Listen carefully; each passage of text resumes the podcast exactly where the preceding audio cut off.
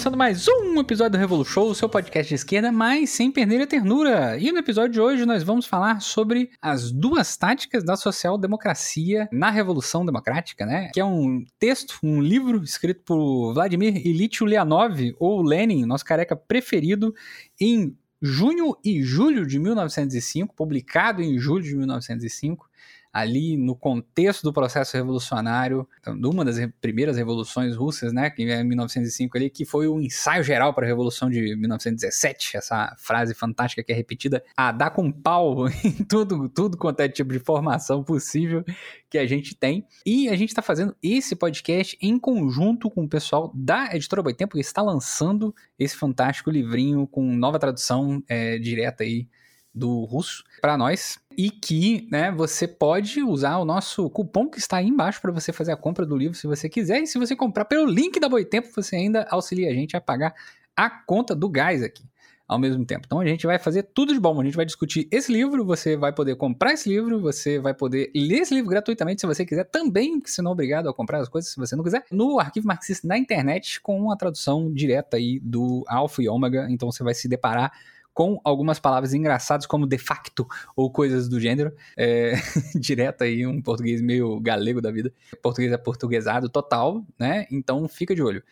Para falar sobre este livro fantástico do Vladimir, nós temos aí ao meu lado esquerdo nosso querido Diego Miranda. Olá, galera. Salve, salve a todo mundo. Prazerzão estar tá aqui pra gente estar tá falando de mais um textinho desse careca lindo, charmoso, especial, e vamos que vamos. Muito bom. Ao lado esquerdo de Diego Miranda, nós temos João Manuel, que está malhando nesse exato momento, provavelmente. Na verdade, eu estou treinando Kenpo, que é uma arte japonesa de luta com espadas. Mas eu, como sou um pobre proletário, não tenho espada. Então fui no armazém, comprei um facão e corta-cano. Comprou um facão? e tô aqui treinando com facão que é quase que como se fosse uma espada e ajuda, porque num combate real é mais fácil você achar na rua um facão do que uma katana, né? Japonesa. Dito isso, bom dia, boa tarde, boa noite. Todo mundo que está ouvindo a gente no Revolu Show. É sempre um prazer e uma honra incomensurável participar desse glorioso podcast. O Revolu Show, que é o maior podcast marxista do Brasil, da América Latina e do world, do mundo, né? Cada vez alcançando novas fronteiras. Fiquei sabendo agora, Zamiliano, recebi um recado do embaixador que no Sri Lanka, que o bicho tá pegando lá, eles estão ouvindo o Revolu Show para ajudar a orientar aquela conjuntura confusa. Então, um abraço para o povo do Sri Lanka. Muito bom, um abraço para o povo do Sri Lanka, conhecido também como Ceilão ou Ceylon né? É, e queria dizer aí que pode passar para frente aí quem tá ouvindo esse podcast, Jones Manuel é um otaku fedido, né? tá, aí é, aprendendo a, a incrível arte de tacar pau nas pessoas, enfim, né? E ao lado esquerdo de Jones Manuel, esse otaku fedido, nós temos a camarada Ana Karen, que já participou aqui de outros episódios do Revolu Show, né? É, e que atualmente, além de Jones Manuel, também é pré-candidata, né, ao governo aí da Bahia, Bahia. Olá, galera! Muito bom estar aqui com vocês mais uma vez nesse podcast que me disseram que é o mais famoso da América Latina e Caribe. Agora vocês têm que adicionar isso daí também, né? Não é só América Latina. E do mundo, muito bom estar aqui. Vamos aí bater esse papo sobre o camarada Lene. Vai ser massa. E aí eu e o Jones vamos fazer um combate aí, né? Vou desafiar o Jones para um combate. Ele que disse que faz aí quatro artes marciais eu vou desafiar o Jones pra. Eu só luto Muay Thai, viu, Jones? A gente vai ver se a gente faz um combate aí. Hoje eu já tava treinando. Vou desafiar aí algumas pessoas. Vamos ver aí quem é que bate, quem é que apanha, viu? Vamos lá, galera. Acho que vai ser massa aí. Discutir aí sobre tática e estratégia. A gente já pensa tática e estratégia para várias coisas. Muito bom estar aqui com vocês. Bom dia, boa tarde, boa noite para quem nos escutar. Fantástico! E agora nós vamos ter aí, obviamente, pelo pay-per-view do Revolu Show, essa, esse combate Ana Karen versus Jones Manuel, eu caso 50 aí. Na Diego luta também, pô. Bota Diego aí no card, já bota a Laura que quer bater no vereador lá no Nicolas. É, é, eu luto já bola. faz é. um card gigantesco. E aí todo o dinheiro arrecadado vai para as campanhas do PCB. Tem que, tem que legalizar a rinha de marxista.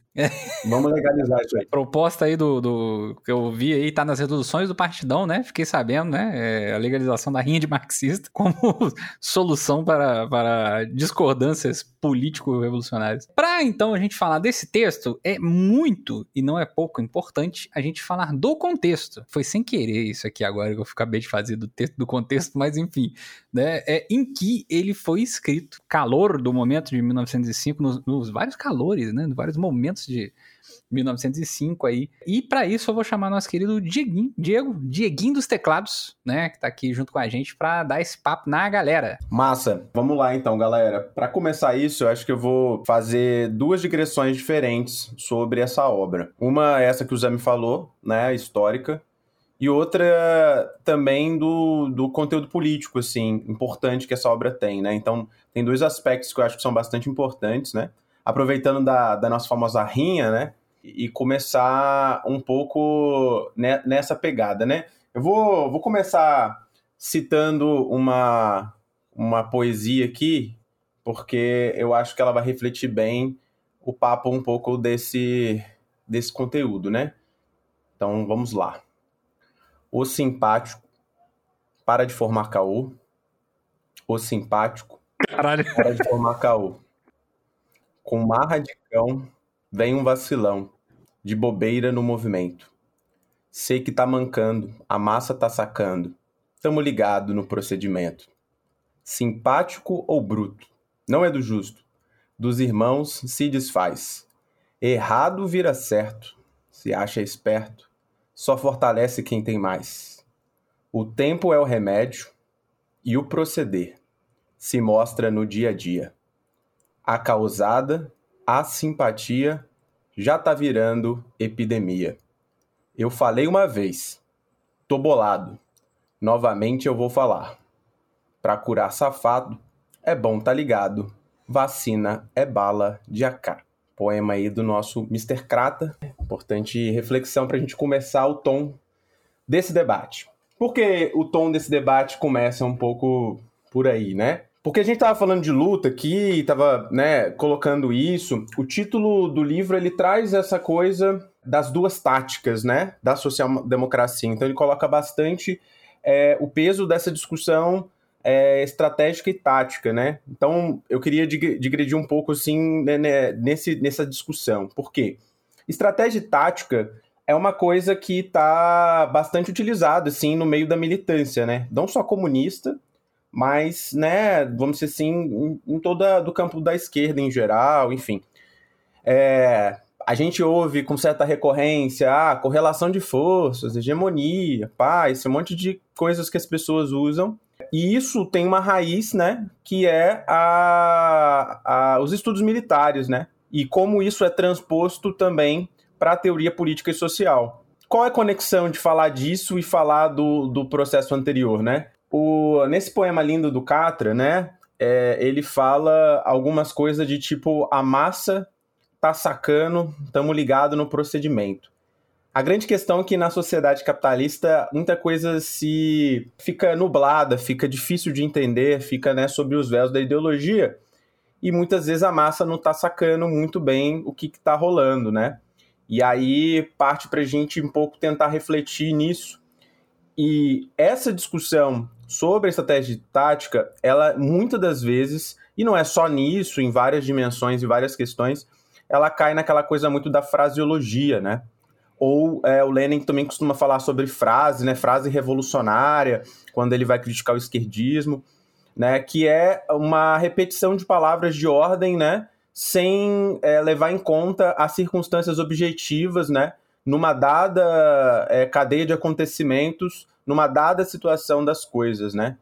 Então, são palavras que são magníficas, são atraentes, são embriagadoras, mas elas não têm base real, né? Então, quando a gente usa um amontoado de categorias para falar é, sem aprendermos o sentido real dela, né? A gente busca resolver algumas lacunas, né? Daquela situação. Então, usar aquelas expressões como, ah, isso é dialético, é... ou a correlação de forças é negativa, então, assim, o que raio significa ser dialético ou correlação de forças negativa é, numa dada situação específica, né? Então, isso mostra a desconexão do argumento com a realidade concreta, né? Vira uma espécie de fórmula mágica. Esse texto, ele traz, desse sentido político, a importância da gente refletir isso do estudo militar, né, que o Clausewitz lá do da guerra traz para gente é, como é, fundamento para pensar nisso, né?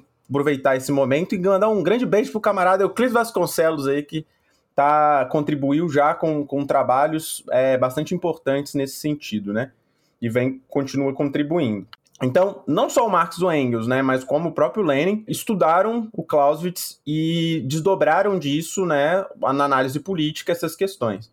Então, é, é um princípio básico lá do da guerra, né, dessa obra do Clausewitz, de que a guerra é a política continuada por outros meios. Então, desde cedo, assim, o marxismo vai é, se apropriar né, desses estudos para pensar e se organizar é, a partir disso, né? Existe uma relação entre tática e estratégia que eu acho que é importante a gente colocar, que a gente vai acho que falar bastante disso por, nesse episódio, é que a tática constitui a teoria do emprego das forças armadas na batalha e a estratégia compõe a teoria do emprego da batalha para o objetivo da guerra, né? Isso está lá no Clausewitz. A tática são pequenas manobras cotidianas, alianças, movimentos. A estratégica é aquilo que é o sentido final daquela batalha que está se lutando, né? Como materialista, a gente precisa entender que isso não depende da nossa vontade,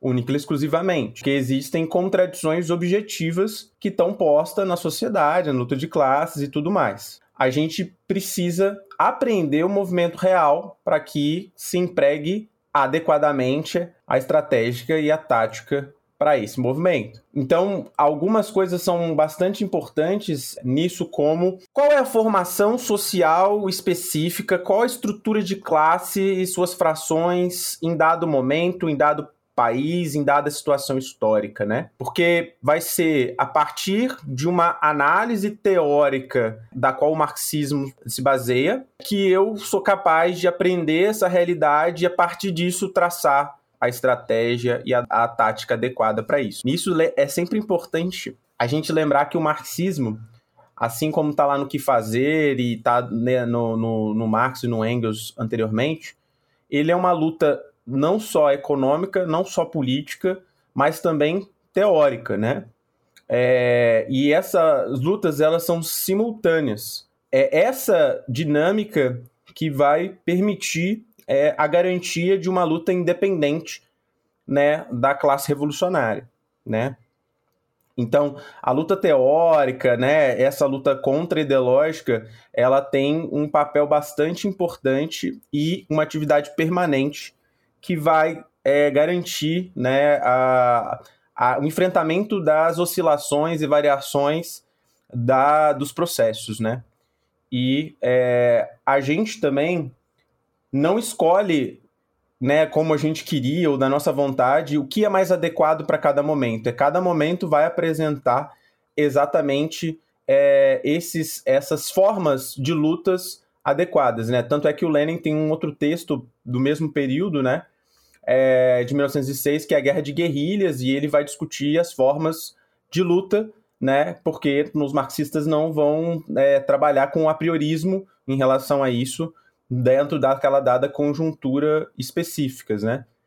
E, e é preciso também verificar a cada novo acontecimento político é, se a teoria respondeu conforme as condições e se precisam readequar e, e, e equacionar esses acontecimentos, essas coisas, né? Também consiste nesse processo de que existe uma necessidade é, de acordo com a evolução e o processo das lutas. Acho que depois eu vou falar muito mais disso, mas agora no começo é mais destacar que quando a gente está falando de duas táticas da social-democracia na Revolução Democrática, a gente está falando dessa caracterização a partir de um, uma apreensão da realidade, né, do, de viés marxista, que a partir disso vai traçar adequadamente qual que é a tática e a estratégia, né, na verdade a estratégia e a tática é, em consonância com esse processo. Então, nesse processo histórico, eu vou falar tanto de alguns acontecimentos, mas também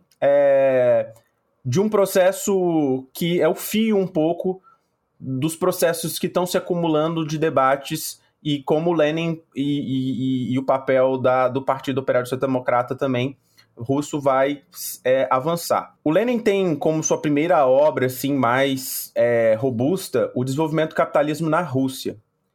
Então, em finais de 1890 ali, meados de 1890, o Lenin está preocupado em compreender várias mudanças que o processo russo está acontecendo e esse processo que está acontecendo tem a ver com uma crise é, e várias mudanças do, da dinâmica da autocracia do czarismo russo, né? Esse processo tem a ver com algumas leis que também vão mudar e vão gerar é, processos de mudança sobre a servidão e, e vários processos do desenvolvimento é, daquilo ali. E o Lenin, como marxista, ele não vai olhar para aquele processo que está acontecendo sem compreender o processo da totalidade geral, que é esse processo de expansão do capitalismo e como é, ele vai se enraizando e se desenvolvendo nessas formações sociais é, que até então não tinham sido tocadas ou tocadas de forma é, não tão diretas né, do desenvolvimento capitalista. E a partir disso ele vai começar a travar algumas teses e lutas bastante importantes, se diferenciando dos populistas, né? E aí vai chegar ali nessa, nessa década de, de, de 90, de 1890, o Lenin também vai começar a perceber que vários processos de crise vão acontecer porque algum nível de industrialização já está rolando e as contradições de classe já de uma forma social capitalista também já começa a se expressar tanto na cidade como no campo, né? E é, vão explodir muitas greves, né? O, o, Lenin tem alguns textos bastante importantes, como A Vida Ensina, é, sobre as greves e vários outros textos, né? É, que mostram como há um processo de contradições que vão se avolumando ali na, no contexto russo é, do final do século XIX para o século XX. E o Lenin vai traçar, é, a partir dessa análise da realidade, a necessidade de construir um programa, né? Que é um programa que o Iskra, né, que era o, o trabalho ali da emancipação para o trabalho sobre o debate público dos círculos sociais democratas, e vai construir o programa do Partido Operário Social Democrata, né? É, esse programa tem até o texto, né? O, o projeto de, de programa do Partido Social Democrata e a explicação desse projeto. Que nada mais é isso, análise da realidade e elencando as tarefas e organizando a partir dessa análise, né? E aí esse pro programa vai ser o que vai construir essa ideia de um partido operário social-democrata russo. Só que no meio desse processo vão rolar algumas polêmicas importantes com é, a, o tensionamento sobre a forma que vai se desdobrar do programa. Ou seja, à medida que eu tenho uma análise e identifico um programa, para alcançar aquele objetivo do programa, eu tenho que ter um caminho adequado. E nesse processo vai rolar uma polêmica que vai dividir entre bolcheviques e mencheviques. E esse debate está em torno da forma de organização adequada para um partido revolucionário, né? Então, o que fazer e várias outras polêmicas que estão ali alguns anos antes, né? Poucos anos antes da, da conjuntura de 1905, estão expressando essa necessidade de pensar a partir disso, de polêmicas que o Lenin já volumava com os mencheviques, né? E aí a constituição dos bolcheviques, que é o economicismo, né? O menchevismo e também pós o Congresso de Tentativa de Unificação dos, da, da, da social-democracia, o novo escrismo, né? Ou seja, o novo Iskra que é feito, é, o Lenin sai desse processo e vai né, tensionar esse processo aí da, dessas cisões que estão acontecendo no interior do movimento. Em 1905, como essas greves que se generalizam e se amplificam e que colocam as tensões tanto nos centros urbanos como também no campo, vão colocando a situação revolucionária crescente. E aí explode o movimento.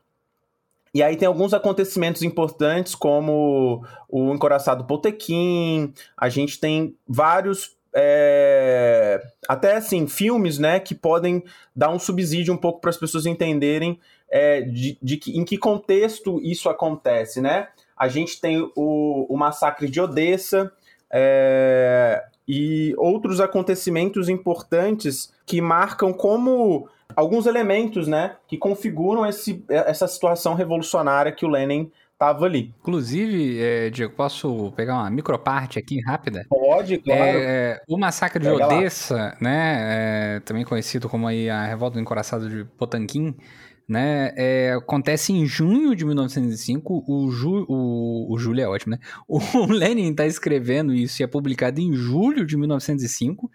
E é, em 22 de agosto daquele ano, né, o padre Gregório Gapone, eu não sei, eu acho que é esse mesmo, Gapone, né, é, ele organiza a manifestação da população que vai marchando até o Palácio de Inverno, né, que está o que usar Nicolau II, para entregar um documento para eles é, com algumas exigências e o Nicolau é, decide, né, pela, pelo fuzilamento da população, né, que aí fica conhecido como Domingo Sangrento essa data, né, e que faz com que Nicolau receba o apelido de Nicolau Sangrento, né, então quando as pessoas ficam é, discutindo, tipo assim, ah, coitada da família do Kizar, assim, tem que avaliar bem o contexto histórico, que é isso que você está tá colocando pra gente aqui, né, sobre o, o, o, significado da figura da família do Kizar, o significado do momento histórico em que essas pessoas viveram, né, é, e a todos os sentimentos gerados, né, por esse processo é, naquele período de 1905 até 1917 e antes mesmo também, né.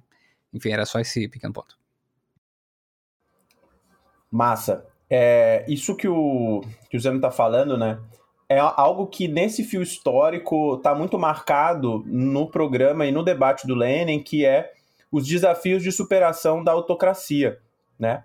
E, e aí isso a gente vai conseguir também desdobrar, acho que mais ao longo do processo de debate sobre isso. Qual que é a grande questão, né, que o Lenin vai trazer então nesse contexto e nessa situação da obra? É qual que é o caráter dessa revolução, o que esse processo revolucionário significa e como deve ser a atitude independente do partido do proletariado revolucionário. Então, é a partir dessas premissas um pouco que vai o debate. E o que, que é, acho que é muito importante da preocupação política do Lenin nesse contexto político. Existia um movimento, e o Lenin vai falar disso no livro, a gente vai poder falar mais, do que a gente chama por vários nomes, né? Rabeirismo, reboquismo, seguidismo e várias outras coisas, né?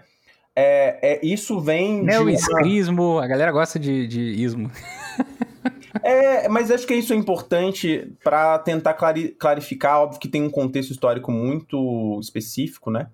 Mas, por exemplo, essa palavra, ela deriva da palavra russa que eu não sei falar, mas parece bok, não sei como é que é, que significa rabo, cauda.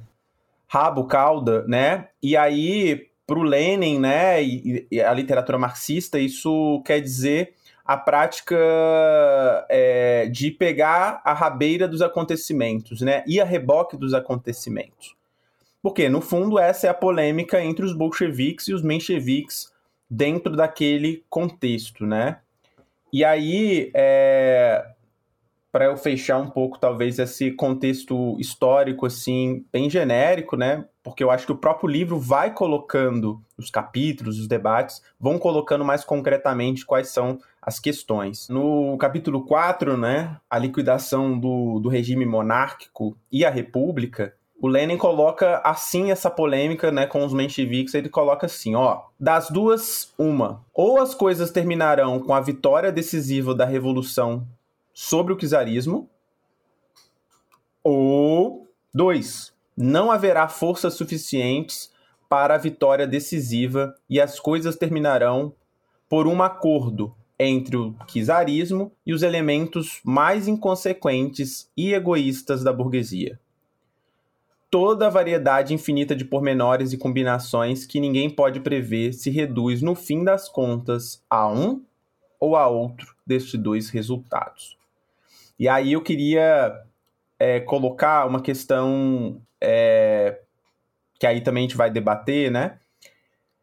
Tem um, um filme que eu vi recentemente, muito bom, que é o Leopardo, né? Um filme italiano que mostra o processo de transição também da aristocracia e a burguesia italiana, né? E desse processo de como é, na formação social isso deu diferente, né? Na França, com, com o jacobinismo, e depois como esse processo vai se dar em outros espaços, em outras dinâmicas.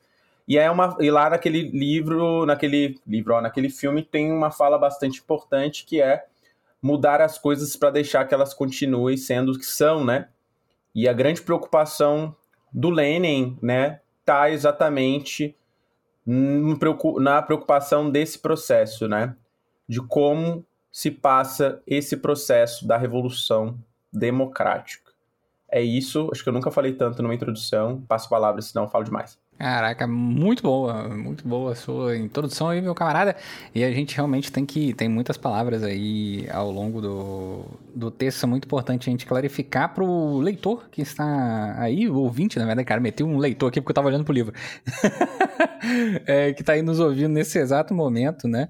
Inclusive algumas palavras muito difíceis, né? Como, por exemplo, uma muito boa chamada Osvobodiene, né?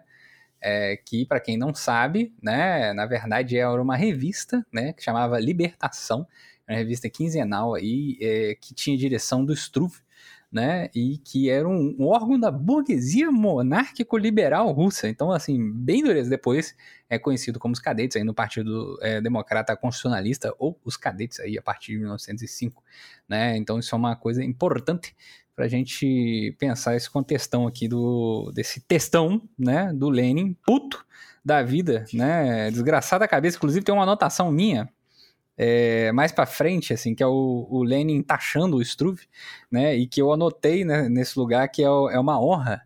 Né, o Lenin basicamente nesse parágrafo vira e fala que é uma honra saber que vocês não gostam de mim, sabe? porque o Struve está reclamando dele, né, do, do texto do que fazer, né? Enfim. É, Ana Karen, se você quiser fazer seus comentários aí sobre esse textinho, textinho nada menos que grande do nosso querido Lenin, sinta à vontade.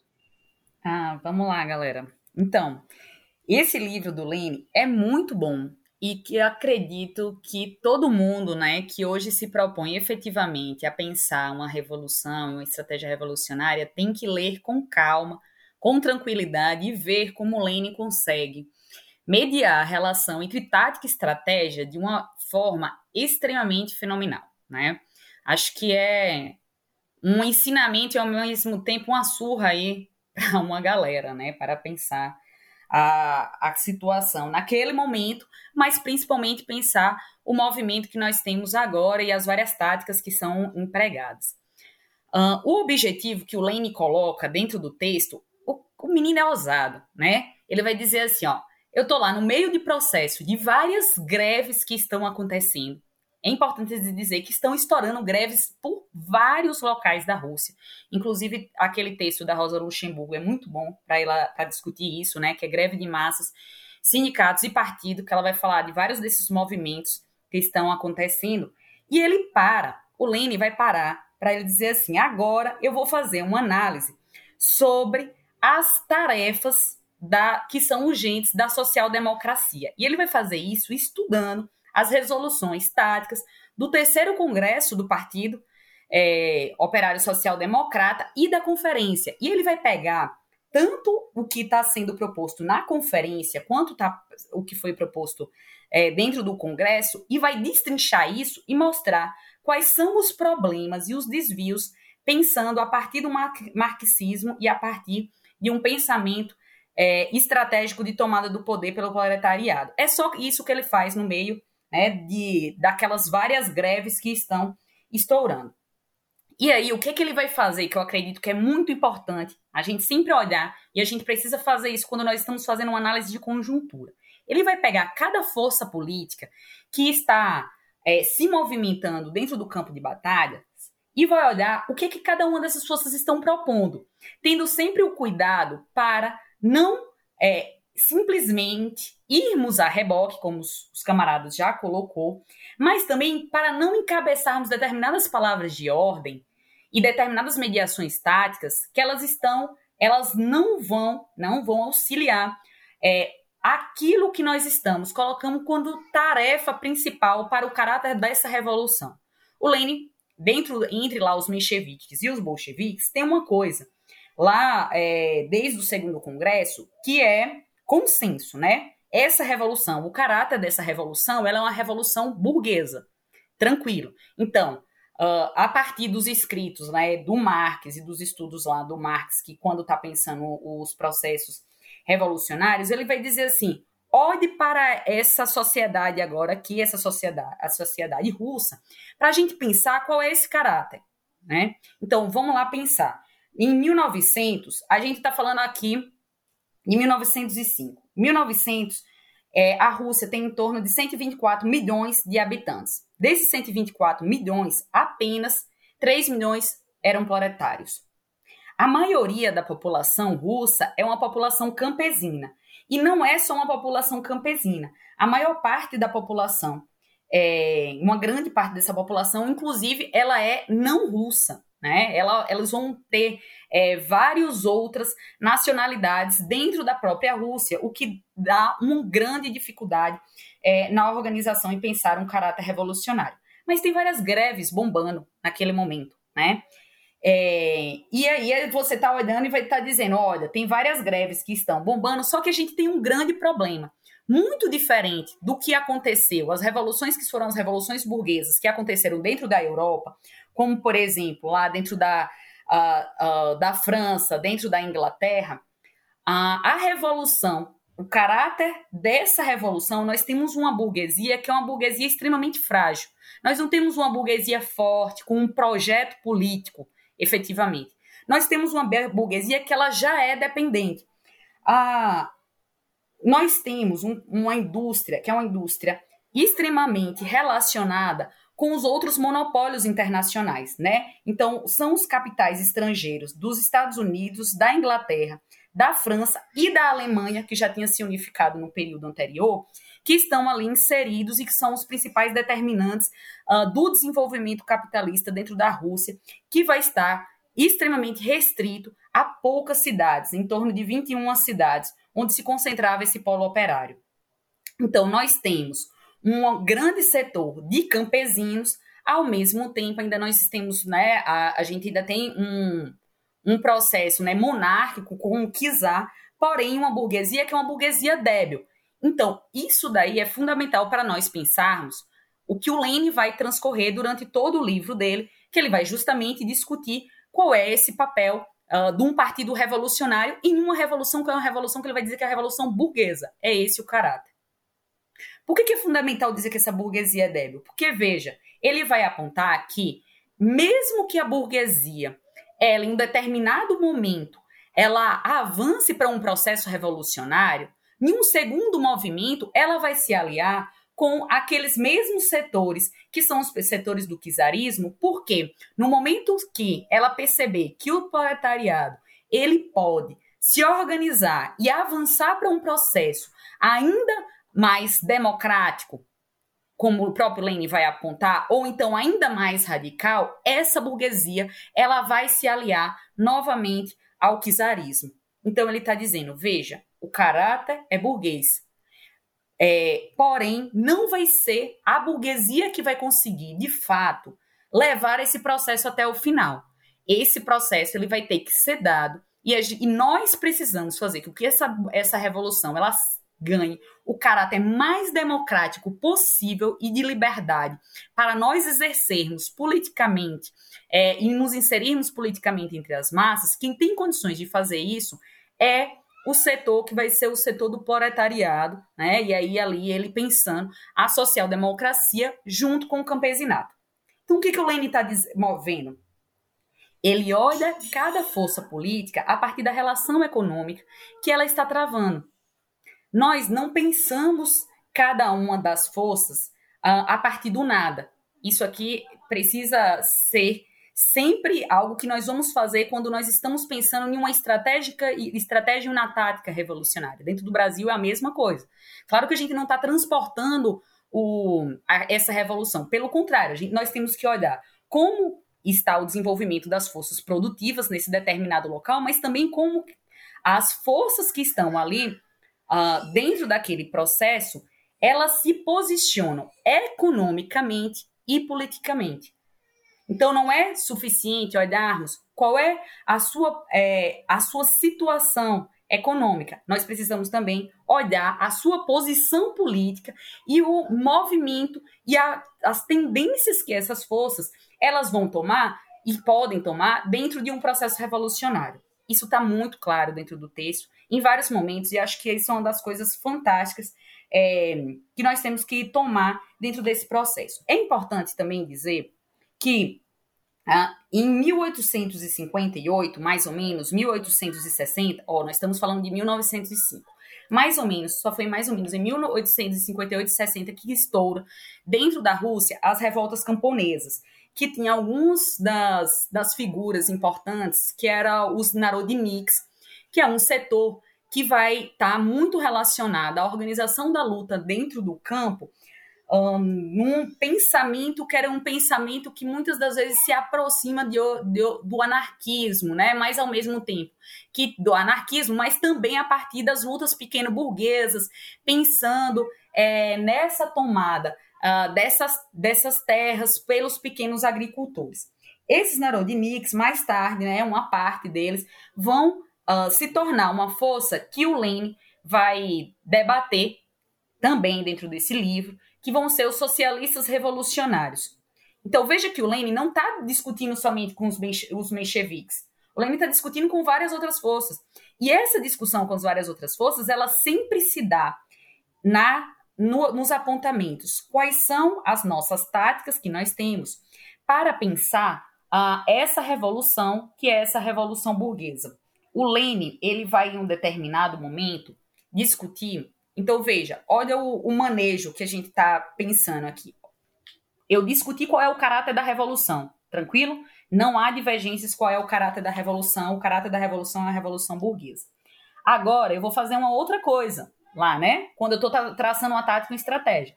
Eu vou definir qual é cada força política e como é que ela vai se posicionar. Mas não só como ela vai se posicionar, como elas se agrupam e a partir das suas palavras de ordem, ou a partir de como essas palavras de ordem se relacionam com as mediações táticas, elas podem ou elas têm uma tendência ou não a avançar dentro de um processo revolucionário. E uma outra coisa muito importante é com quem nós vamos criar as nossas alianças.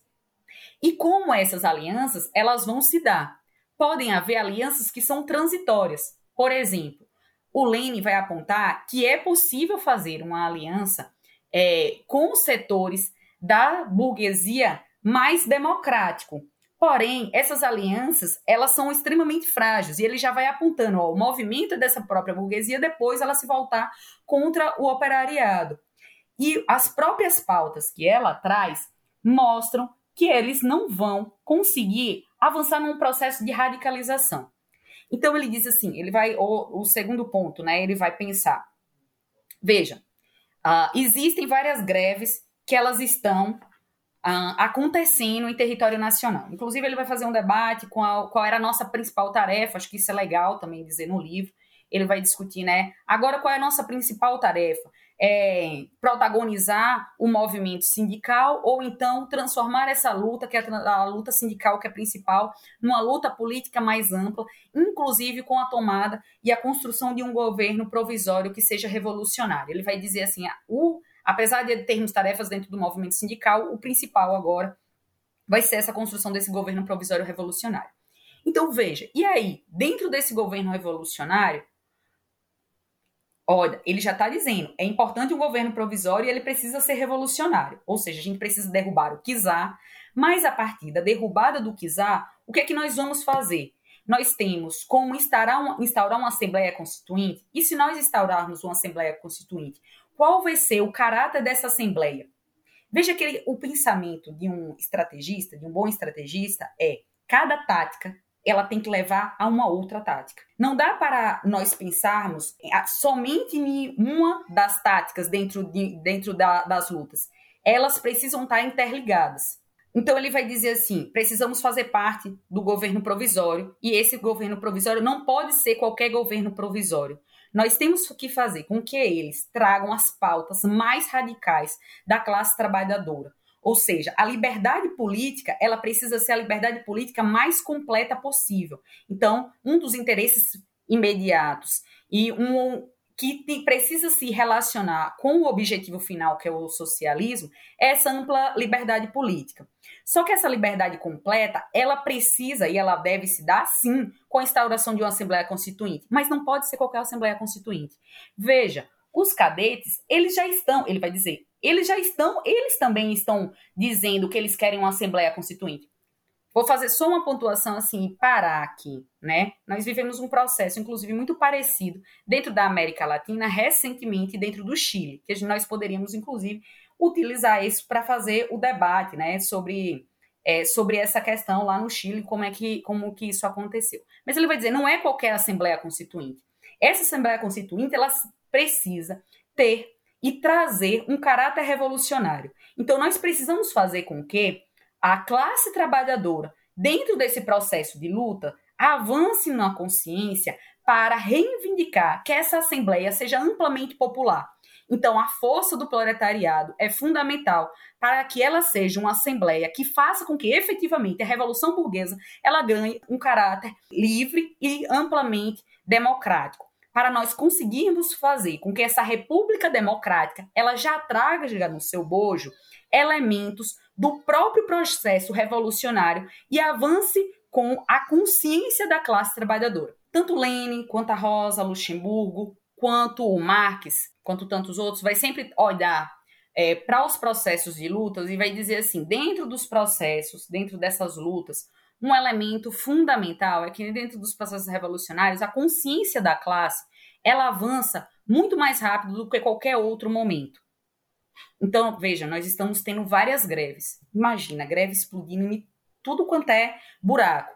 Né? Lá o encoraçado Potequim, é, quando o, o, filme, né, e aí lá, lá o navio, a, a, os, os dirigentes lá dentro do navio, que agora eu esqueci a palavra como é que, como é que ele usa, ele, eles vão dizer assim, ó, é, vocês precisam uh, atirar contra, o, contra os grevistas. É isso que é apontado, né?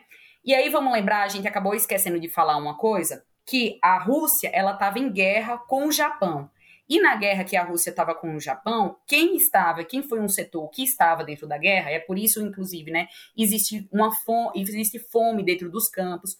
Uh, por quê? Porque quem veio para, quem foi convocado para a guerra foram os campesinos, é o campesinato.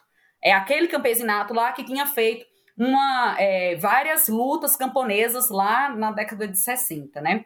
É, então, esse setor, que é esse setor do campesinato, foi levado para a guerra, que é, é, essa guerra com o Japão, e é esse um dos setores que vai estar lá dentro do navio. E lá dentro do navio vai ter ser dada uma ordem para as pessoas, né? O, o, o exército, que não é na verdade um exército que está lá dentro, para a esquadra, ela atirar contra os grevistas e o que vai acontecer é que não só esse, esse os, a, a, esquadra não vai atirar, que não era nenhuma esquadra, né, nem dá para chamar assim, mas não vai atirar quando vai fazer uma revolta lá dentro e vai matar várias das lideranças lá do, do ligados ao czar naquele momento. É isso que está explodindo dentro da Rússia.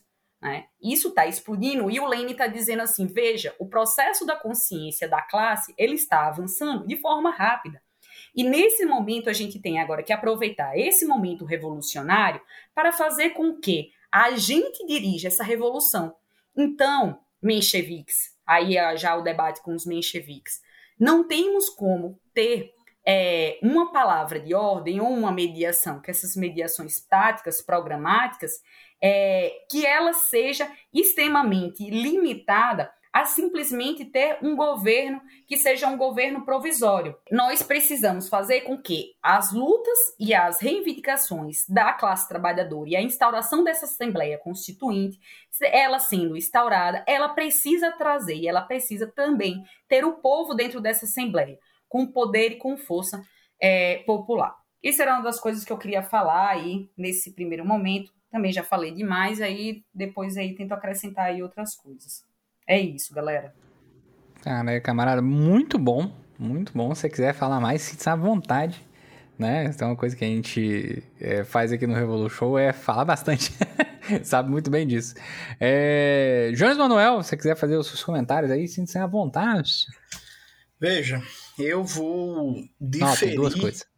Um pouco dos meus camaradas que me antecederam e não vou falar do contexto histórico do livro. Eu vou falar de polêmicas extemporâneas ao livro e à obra de Lênin. Vou destacar duas. Primeira coisa. É, aliás, vou destacar três. Primeira coisa, existe um mito muito difundido na universidade burguesa de que Antônio Gramsci foi a primeira pessoa a pensar a autonomia relativa da política e a pensar a teoria política marxista desde uma perspectiva não economicista e isso fica negritado na obra de Gramsci a partir do conceito de hegemonia. Veja, o conceito de hegemonia é a criação de Lenin. Primeiro ponto. O conceito de hegemonia é uma criação de Lenin, que Gramsci, evidentemente, parte dele faz algumas reformulações importantes, mas o criador do conceito de hegemonia é, Lene, que inclusive Gramsci fala isso textualmente. Gramsci fala que Illich, que é como ele chama Lene nos cadernos do cárcere por causa da censura, foi o primeiro a desenvolver e aplicar de maneira vitoriosa o conceito de hegemonia, mas no contexto de uma sociedade oriental, o que, grosso modo, simplificando, significaria uma sociedade de capitalismo atrasado ou semicapitalista, que se tratava de desenvolver o conceito de hegemonia nas sociedades ocidentais avançadas, de capitalismo desenvolvido. Então, veja, esse livro ele demonstra, dentre outras coisas, que é falso que pensar a autonomia relativa do político frente às relações econômicas imediatas é uma inovação de Gramsci. Primeiro que, assim, isso é falso para toda obra marxista, isso já está em Marx, em Engels e por aí vai. É porque é moda na academia você repudiar Engels, abraçar levemente Marx, embora um Marx academizado, né? E depois você repudia todo o resto, você só gosta de marxista que morreu sem tomar o poder. De preferência, é, é, Gramsci, Mariátegui, Rosa Luxemburgo e um pouquinho Che Guevara, mas o Che Guevara na versão Michel Louvi, né, que é um Che Guevara meio trotista, meio heterodoxo, anti-stalinista e por aí vai. Enfim, então esse livro vai ficar claro, como a Ana Karen muito bem pontuou. Veja, o Lenin compreende que a revolução é burguesa, dado o caráter objetivo do nível de desenvolvimento capitalista na Rússia e a forte permanência de relações pré-capitalistas, notadamente as relações de servidão no campo e a própria superestrutura é, monárquico-absolutista da Rússia. Mas o fato da, da, da, da revolução ser uma revolução burguesa que vai desenvolver relações capitalistas não encerra o debate sobre quem vai dirigir o processo político, sobre o conteúdo político institucional ou de forma política da revolução burguesa e sobre o próprio papel do proletariado nesse processo revolucionário. É muito interessante, e aí pontuando até um elemento que, que, que a Karen já colocou, e que Diego também, como Lênin fala assim, ó, existem várias formas de revolução burguesa. Existe uma revolução burguesa, por exemplo, de tipo jacobina, em que a classe trabalhadora tem um papel determinante e leva a revolução burguesa até seus últimos limites consegue liderar o processo e consegue, inclusive, é, sair com condições para avançar cada vez mais na luta pelo socialismo e existe uma revolução burguesa, Lenin não usa esse termo nesse escrito, se não me falha a memória, de tipo prussiana, e que é um acordo entre as antigas classes dominantes pré-capitalistas e as, e as novas classes dominantes burguesas para desenvolver o capitalismo sem nenhum tipo de jacobinismo, sem nenhum tipo de rebeldia e de rebelião de baixo para cima. Então, acho que a leitura atenta desse livro demonstra como é uma falácia essa ideia de que o Gramsci foi o primeiro no marxismo a pensar uma autonomia do político, a pensar o campo político como uma, uma esfera do ser social que tem legalidade própria, leis próprias de desenvolvimento, uma dinâmica própria, sem que necessariamente esteja apartado da, do que é a compreensão marxista, que é a determinação da realidade é dada pela forma como os seres humanos produzem e reproduzem a vida, né? Só para vocês terem uma ideia, é, pensadores e filósofos de muito peso, como Norberto Bobbio, passaram anos difundindo esse mito de que Gramsci foi o primeiro, ou então uma figura que é muito conhecida na ciência política, embora pouco conhecida fora dela, que é o Robert Dahl, que Gramsci foi o criador da autonomia do político do marxismo. Então, primeira coisa que isso é falso. Segunda coisa é que na América Latina existe uma tradição teórica no século XX que é o chamado etapismo. O que é o etapismo? É a compreensão de que a América Latina é, você tinha formações econômico-sociais, ou seja, países pré-capitalistas, ou feudais ou semi-feudais, como se falava na época. Por causa disso, a revolução seria em duas etapas. Primeiro, uma etapa democrático-burguesa, para eliminar os restos feudais no campo, fazendo a reforma agrária, desenvolver a indústria nacional, combater o domínio do imperialismo sobre a economia, criar direitos sociais, trabalhistas para a classe trabalhadora e depois, desenvolvendo as relações capitalistas, é, uma etapa socialista quando a classe trabalhadora fosse mais forte, a maioria da sociedade e todos os restos pré-capitalistas já tivessem sido superados. Isso foi uma tendência dominante dos partidos comunistas dos anos 30 até os anos 80, em boa parte dos partidos comunistas. Alguns, inclusive, até hoje mantêm essa interpretação. Essa é, por exemplo, a interpretação do PCdoB. Até hoje, eles têm uma interpretação etapista que tem que primeiro desenvolver o capitalismo, né? Por isso que volta estão agarrados aí com Alckmin, com Gedel, com Sargento Pastor Isidório, com Paulo Câmara, com Geraldo Alckmin, que é para desenvolver o capitalismo. E aí, quando vocês forem estudar, por exemplo, a história do movimento comunista da América Latina, vocês vão ver em vários momentos que é dito que essa interpretação equivocada da realidade latino-americana, e aí que me perdoe meus amigos maoístas, mas o Brasil não é e nunca foi semi-feudal. É, aliás, nunca existiu feudalismo fora da Europa, enfim. É, essa interpretação é tirada da leitura desse livro do Lenin, das duas táticas da social-democracia. Então, é dito, por exemplo, textualmente pelo próprio Luiz Carlos Prestes, quando faz uma autocrítica dessa estratégia etapista equivocada. Isso é dito num livro muito famoso que formou gerações do Guido Mantega, Economia Política Brasileira. Isso chegou a ser dito também textualmente pelo Caio Prado Júnior, pelo Carlos Nelson Coutinho e por aí vai. E aí veja. É... Sim, esse livro era muito citado na época do movimento comunista dos anos 30, 40, 50, 60. O Prestes, inclusive, tem um congresso do PCB que o Prestes abre citando uma frase desse livro de Lenin. Tem um momento do livro que Lenin fala que a classe trabalhadora russa sofre mais da falta de, cap de desenvolvimento capitalista do, do, do, que dele, né? A falta de capitalismo do que pelo capitalismo. Prestes abre um congresso do PCB, não vou lembrar agora de cabeça, acho que é o congresso, não sei se é o de 58 ou de 62, alguma coisa assim, Abre citando, né, textualmente essa frase. A despeito desse livro ser realmente uma referência histórica para essa interpretação, ao meu ver, uma boa leitura desse livro não permite essa leitura. Porque, primeiro, o Lenin é muito específico que ele está debatendo as condições histórico-concretas da formação social russa, em nenhum momento do livro o Lenin está apresentando uma teoria geral de uma revolução em um contexto pré-capitalista ou de um capitalismo baixamente desenvolvido. Acho que esse é o primeiro aspecto. É muito claro que aquilo é uma análise da formação social russa, embora existam elementos de universalidade, é como o próprio conceito de hegemonia que o, Lani, que o Landio, que o desenvolve. E o segundo aspecto é que a questão central para o Lênin é a independência de classes e a capacidade do proletariado de dirigir a revolução democrática na Rússia czarista. Então, se você for fazer uma interpretação mecânica desse livro e querer é, fazer dele uma fórmula geral abstrata para todo país pré-capitalista ou de baixo desenvolvimento das forças capitalistas, ou, que eu acho mais correto, desenvolvimento capitalismo dependente, o central não era nem negritar o caráter burguês do processo revolucionário na sua primeira etapa ou a participação da burguesia, mas sim a autonomia do proletariado. Do primeiro capítulo ao último, esse é o elemento que Lenin mais se bate.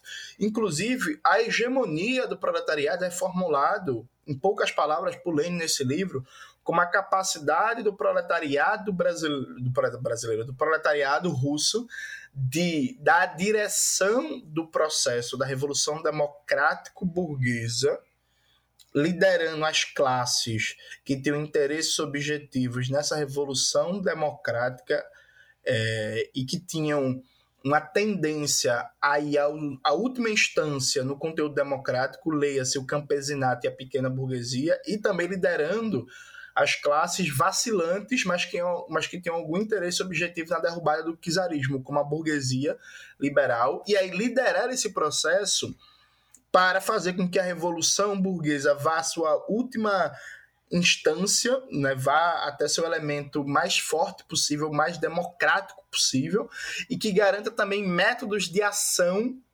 proletários. O Lenin debate durante o livro inteiro a diferença da perspectiva derrubada do czarismo na perspectiva proletária, com a rebelião armada, com os camponeses mobilizados, é, acabando com a grande propriedade latifundiária que tinha base servil, fazendo uma reforma agrária radical, quebrando o aparelho repressivo do czarismo, e o método da burguesia liberal, né? os acordos por cima, as conciliações, as mini-reformas, o processo lento e demorado e por aí vai. Então, veja, esse é outro elemento. Lane, inclusive, veja, eu nem acho que esse livro dê uma base para se falar em etapismo. Para mim, Lênin não pensa o processo como duas etapas diferentes. Primeiro a Revolução Democrática Burguesa, depois uma Revolução Socialista. Lenin pensa as tarefas históricas do proletariado, do operariado e do campesinato nos momentos diferentes da luta de classes na formação social russa, em que o proletariado, com a bandeira, o horizonte histórico do socialismo, vai levar até o fim a Revolução Democrática para disso já está avançando nas condições de conquista do socialismo, percebe? Então, não existe na, nessa Badilene, inclusive, a noção de etapa, de etapismo. É, o professor João Quartim de Moraes, ele inclusive fala naquele clássico livro da coleção Marxismo no Brasil, né, acho que é ou livro 1 um, ou livro 2, não, nem vou pegar aqui na minha estante para conferir, mas é alguma coisa assim, que quem criou a noção de etapa foi o Stalin no pós-mortem de Lenin que a noção de etapa como dois elementos historicamente diferenciados, em que você primeiro cumpre um para depois cumprir outro, como se tivesse uma ruptura absoluta entre esses dois momentos históricos, isso não comparece à obra de Lenin, isso foi uma criação do Stalin no pós-morte de Lenin, coisa que inclusive eu concordo. E o terceiro elemento é que esse livro ele tem uma frase que eu deveria ter feito as anotações para citar a página, mas desorganizado como sou, porque eu estou convalescente, eu tomei agora né, a quarta dose da vacina contra o Covid-19, então estou com os efeitos colaterais da vacina. E aí eu não, não marquei, infelizmente passei o dia mal, mal, pessoal, mal. Mas eu estou aqui com vocês, uh, me segurando. Veja, tem um momento do livro e que o Lenin fala que é fundamental para o proletariado a república democrática. E que o Lenin fala que quem quiser se desviar da luta pela república democrática vai cair em godos, enganos e por aí vai. Essa frase passou a ser muito citada pelo eurocomunismo, é, de poucas palavras. O que é, que é o eurocomunismo? É uma tendência que surgiu nos partidos comunistas da Europa Ocidental, notadamente o Partido Comunista da Itália, o Partido Comunista Espanhol e o Partido Comunista é, Francês, que compreendiam que era possível transitar de maneira pacífica e institucional para o socialismo a partir da democracia burguesa, fazendo reformas progressistas para o socialismo. Ou seja, eles criaram o PSOL antes do PSOL existir. Pois bem, o brincadeira, gente, pessoal, embora a maioria de vocês realmente defenda isso, é uma concepção eurocomunista e não é um xingamento, não é um problema, é uma análise. Mas veja, e aí se tornou moda citar essa frase do Lenin, de que aquele que se desvia da democracia vai incorrer em um caminho perigoso para justificar uma política reformista e institucionalista de uma suposta transição democrática, ou seja, na democracia burguesa ao socialismo. Então, Maurice Torre, acho que é assim que pronuncia, era francês, é, no auge do eurocomunismo estava muito essa frase. O Enrico Berlinguer, secretário-geral do Partido Comunista Italiano, estava muito essa frase. O é, Carlos Nelson Coutinho, no Brasil, citava muito essa frase. O Leandro Conde citava muito essa frase. O Francisco Vefort, quando era do PT, quando era, entre aspas, socialista, estava muito essa frase, Francisco Verfox saiu do PT para ser ministro da Cultura do governo FHC e virou tucano, né? Enfim, coisas da vida. Estava muito essa frase por aí vai. Gente, essa frase, como eu já disse, dá num contexto em que Lenin está falando de uma revolução democrática do proletariado num contexto de um regime monárquico absolutista e que Lenin, atenção, defende essa revolução democrática com proletariado armado então, a Revolução Democrática, inclusive para Lenin, a República Democrática, a democracia política, só poderia ser criada na Rússia com uma rebelião armada do proletariado. Em vários momentos, inclusive, do livro, Lenin está falando no armamento geral do povo para a tomada do poder. Então, e ditadura revolucionária democrática. Exatamente. Aí o Lenin, ele era muito bom com as palavras e como nessa época não tinha Twitter, não precisava se preocupar com polêmica imbecil, o Lenin fala abertamente que a revolução democrática só vai até o fim se for se apoiar na ditadura democrática do, dos, dos operários e camponeses, dado que é uma revolução, transformações rápidas, para quebrar a resistência dos contra-revolucionários. E Lênin, ao contrário dos revolucionários é, muito afeitos a certas filuras, fil, firulas acadêmicas, Lenin sabia que existia contra-revolução e Lenin debate abertamente o esmagamento da contra-revolução. Então, o pressuposto da democracia para Lenin, no contexto russo, era o operariado e os camponeses armados, tocando terror nos grandes proprietários de terra, na nobreza, nos generais militares reacionários e esmagando a contra-revolução. Então, não, Lenin nunca foi um eurocomunista, um defensor de um socialismo democrático que em 1917 virou defensor de um socialismo autoritário a partir das teses de Abril. Por quê? Por mais incrível que pareça, nos anos 90 e no, na primeira década dos anos 2000, isso essa tese de que Lenin era um socialista democrático e que passou a ser um socialista autoritário a partir das teses de Abril fez muito sucesso, inclusive, para concluir de verdade, com um autor muito lido na educação, que talvez Diego tenha lido, o Martin Carnoy, que escreveu o Manualzinho de Teoria Política e Teoria do Estado, que só no Brasil teve mais de 45 edições que o Martin Carnoy tangencia, roça essa tese e defendeu ela por muitos anos, o que causou um estrago gigantesco em toda uma geração de estudantes que saíram da universidade mal educados. Muito bom. Eu queria aproveitar que você já entrou nessa questão da, das várias, porque esse texto tem várias polêmicas. Uma dessas é essa que você colocou em relação à avaliação etapista que definitivamente ao ler o texto né, atentamente, né, desatentamente são outros 500, você não cai nesse negócio. O Diego levantou a mãozinha aqui, já passo a laboleta para o T. É, mas tem uma parte assim que eu acho muito importante desse livro, também, né, do texto, né, é que o Lenin está fazendo uma crítica aos neo-escristas, né?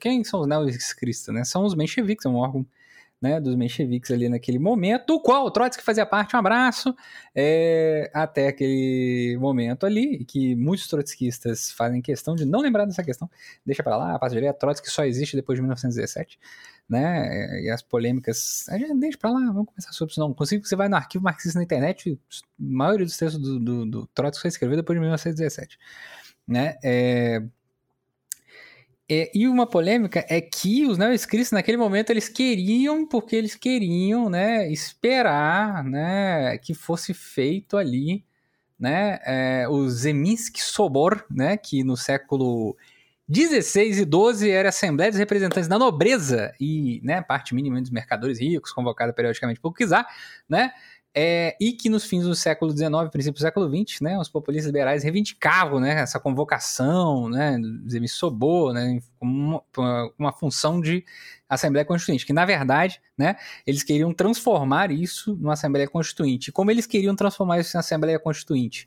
Né, é, desprezando os preparativos para uma revolução, né, para uma insurreição armada, né, naquele momento, né, e pensando de uma forma exclusivamente, ele está falando de uma figura específica, né, que que faz esse texto, né, ali do, do da social-democracia de Tbilisi, né, é, e é, ele é, eles querem que isso ocorra, né, da melhor forma possível, né, que é de uma forma totalmente parlamentar. É, só que eles estão falando disso num contexto, né, da autocracia do czarismo russo, né, que não faz menor sentido. Tanto é que eu, eu anotei isso no livro, né, assim, brincando com aquela famosa frase do nosso querido Garrincha, né? Só faltou combinar com os russos, né? E eu escrevi isso, né? Só faltou combinar com os russos, né? No caso, o Kizar.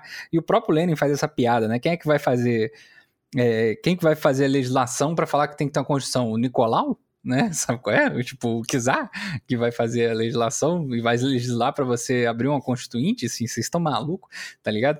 É, isso é muito bom, assim, é muito bom, né? Porque a posição deles é basicamente a posição deles, vamos esperar até a eleição, que é essa posição que eles estão defendendo naquele momento ali, e que inclusive essa posição né, dos neo-cristas, dos neo-escristas, na verdade, e de vários outros é, outras posições das conferências que eles fazem naquele momento, são muito bem-vindas pela burguesia monárquico-liberal russa, tá ligado? né? Ou seja, né, pela galera né, que é liberal monárquica naquele momento, que depois formam os partidos cadetes, que é, né, enfim, o partido aí que o Struve tá no meio, que o Struve, é, lembrando, né, o Piotr Beganovich, é, Struve, né, no fim da vida dele, lá para 1905, né, viveu bastante, aliás, ele colabora com um periódico místico, né, enfim, durante, e durante a Guerra Civil ele faz parte do governo do Denikin, né, assim, que é do Exército Branco. Então a gente já vê como é que as posições eram problemáticas, inclusive o próprio Lenin fala isso no texto, né, basicamente o Lenin quase fala no texto, fala assim, bicho, olha só, a, a, a, as palavras de ordem de vocês está sendo ouvida pelos liberais monarquistas, então vocês têm que parar pra pensar que vocês estão falando, falando, uma merda aí, né?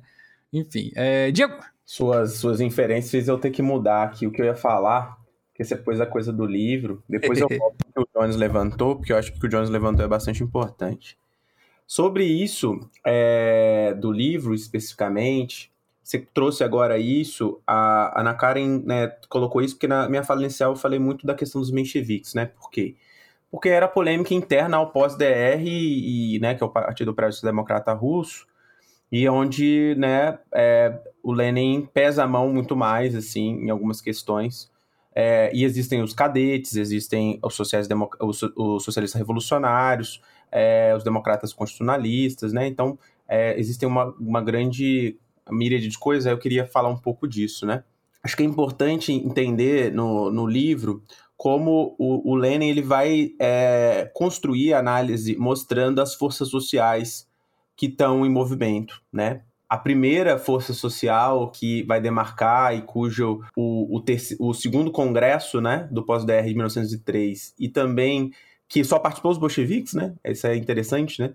E as conferências que depois os mencheviques participam são documentos importantes também que estão ali no bojo da polêmica de fundo, né? Dessa tensão dentro do Partido Operário Social Democrata. As forças sociais vão estar colocadas é autocracia, né? É o inimigo declarado de superação desse momento. Então, a autocracia, ela compõe uma força social ali que envolve a própria polícia, né? Lembrando que o Lenin vai falar da repressão do movimento dos sindicatos, a, a questão do partido e várias outras coisas, o próprio funcionalismo, né? O exército, ou seja, toda essa burocracia ligada à aristocracia czarista. Oh, oh, Diego, só fazer um, um, uma nota de rodapé breve, porque você falou da polícia. É, eu só queria lembrar das pessoas que em 1905, né, a polícia do czar, ela compôs né, um grupo, né, uma milícia chamada Sem Negros, né, que era uma milícia czarista, fazia parte da, da, ali da, da polícia, e que assassinavam os revolucionários e atacavam os intelectuais progressistas e é, realizavam pogroms contra os judeus, né, é, naquele período, né, então a gente tem que lembrar disso, tá, não pode esquecer desse negócio não. Não, é muito importante porque boa parte dos bolcheviques também eram judeus e a composição, até no próprio movimento, envolvia essa organização também, né, desse processo inicial das perseguições, né, que é aquela famosa questão que vai estar tá subjazendo aí a, a, a questão do, das minorias nacionais e todo esse processo. Né, o, o, o povo grão russo e, e, as, e as demais é, agrupamentos aí da, da Rússia. O segundo grupo, né, é, a segunda força social é a grande burguesia e os latifundiários industriais, né? É essa outra força que tem interesse em superar né, a autocracia política, o funcionalismo, enfim, todas essas instituições e, e, e forças, né? E o terceiro grupo é o, o, que o, Mar, o, o, que o Marx, o que o Lenin vai chamar né, do, do, do, povo, assim, né? E aí ele vai caracterizar um pouco o que, que esse povo é formado, a gente já falou um pouco disso, né? Que é o proletariado, os camponeses e a pequena burguesia urbana e rural, né? Lembrando que a maioria do povo vivia em áreas rurais aí, tá? E aí, o que, que é importante Precisamente mais de 85% da população. Ah, pois é. A primeira coisa, né? A, o primeiro, primeiro agrupamento é a contra-revolução. Né? Então, Lenin determina bem claro isso. O segundo grupo é o setor inconsequente e vacilante. Essa grande burguesia latifundiárias industriais são esses setores. E aí a necessidade do povo, né, em armas, participar do processo para conduzir de forma consequente, ou seja, levar até as últimas forças esse processo. E aí, o que, que eu acho bastante importante aqui desse debate, né?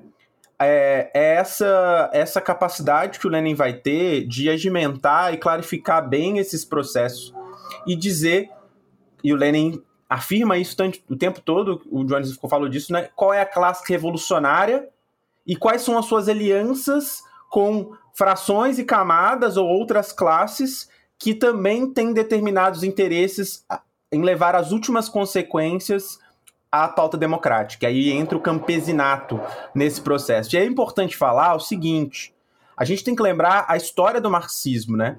A primeira análise, é, é, as primeiras análises né, sobre esse processo são bastante importantes, por exemplo, em 1848, na Alemanha, ou é, no, no, no 18 de maio, Luiz Bonaparte, ou seja, análises diferentes sobre como o campesinato na Alemanha né, tinha uma determinada posição, enquanto na França tinha outras, né? Então, o, o, o Lenin está identificando isso na Rússia, naquele momento histórico, né?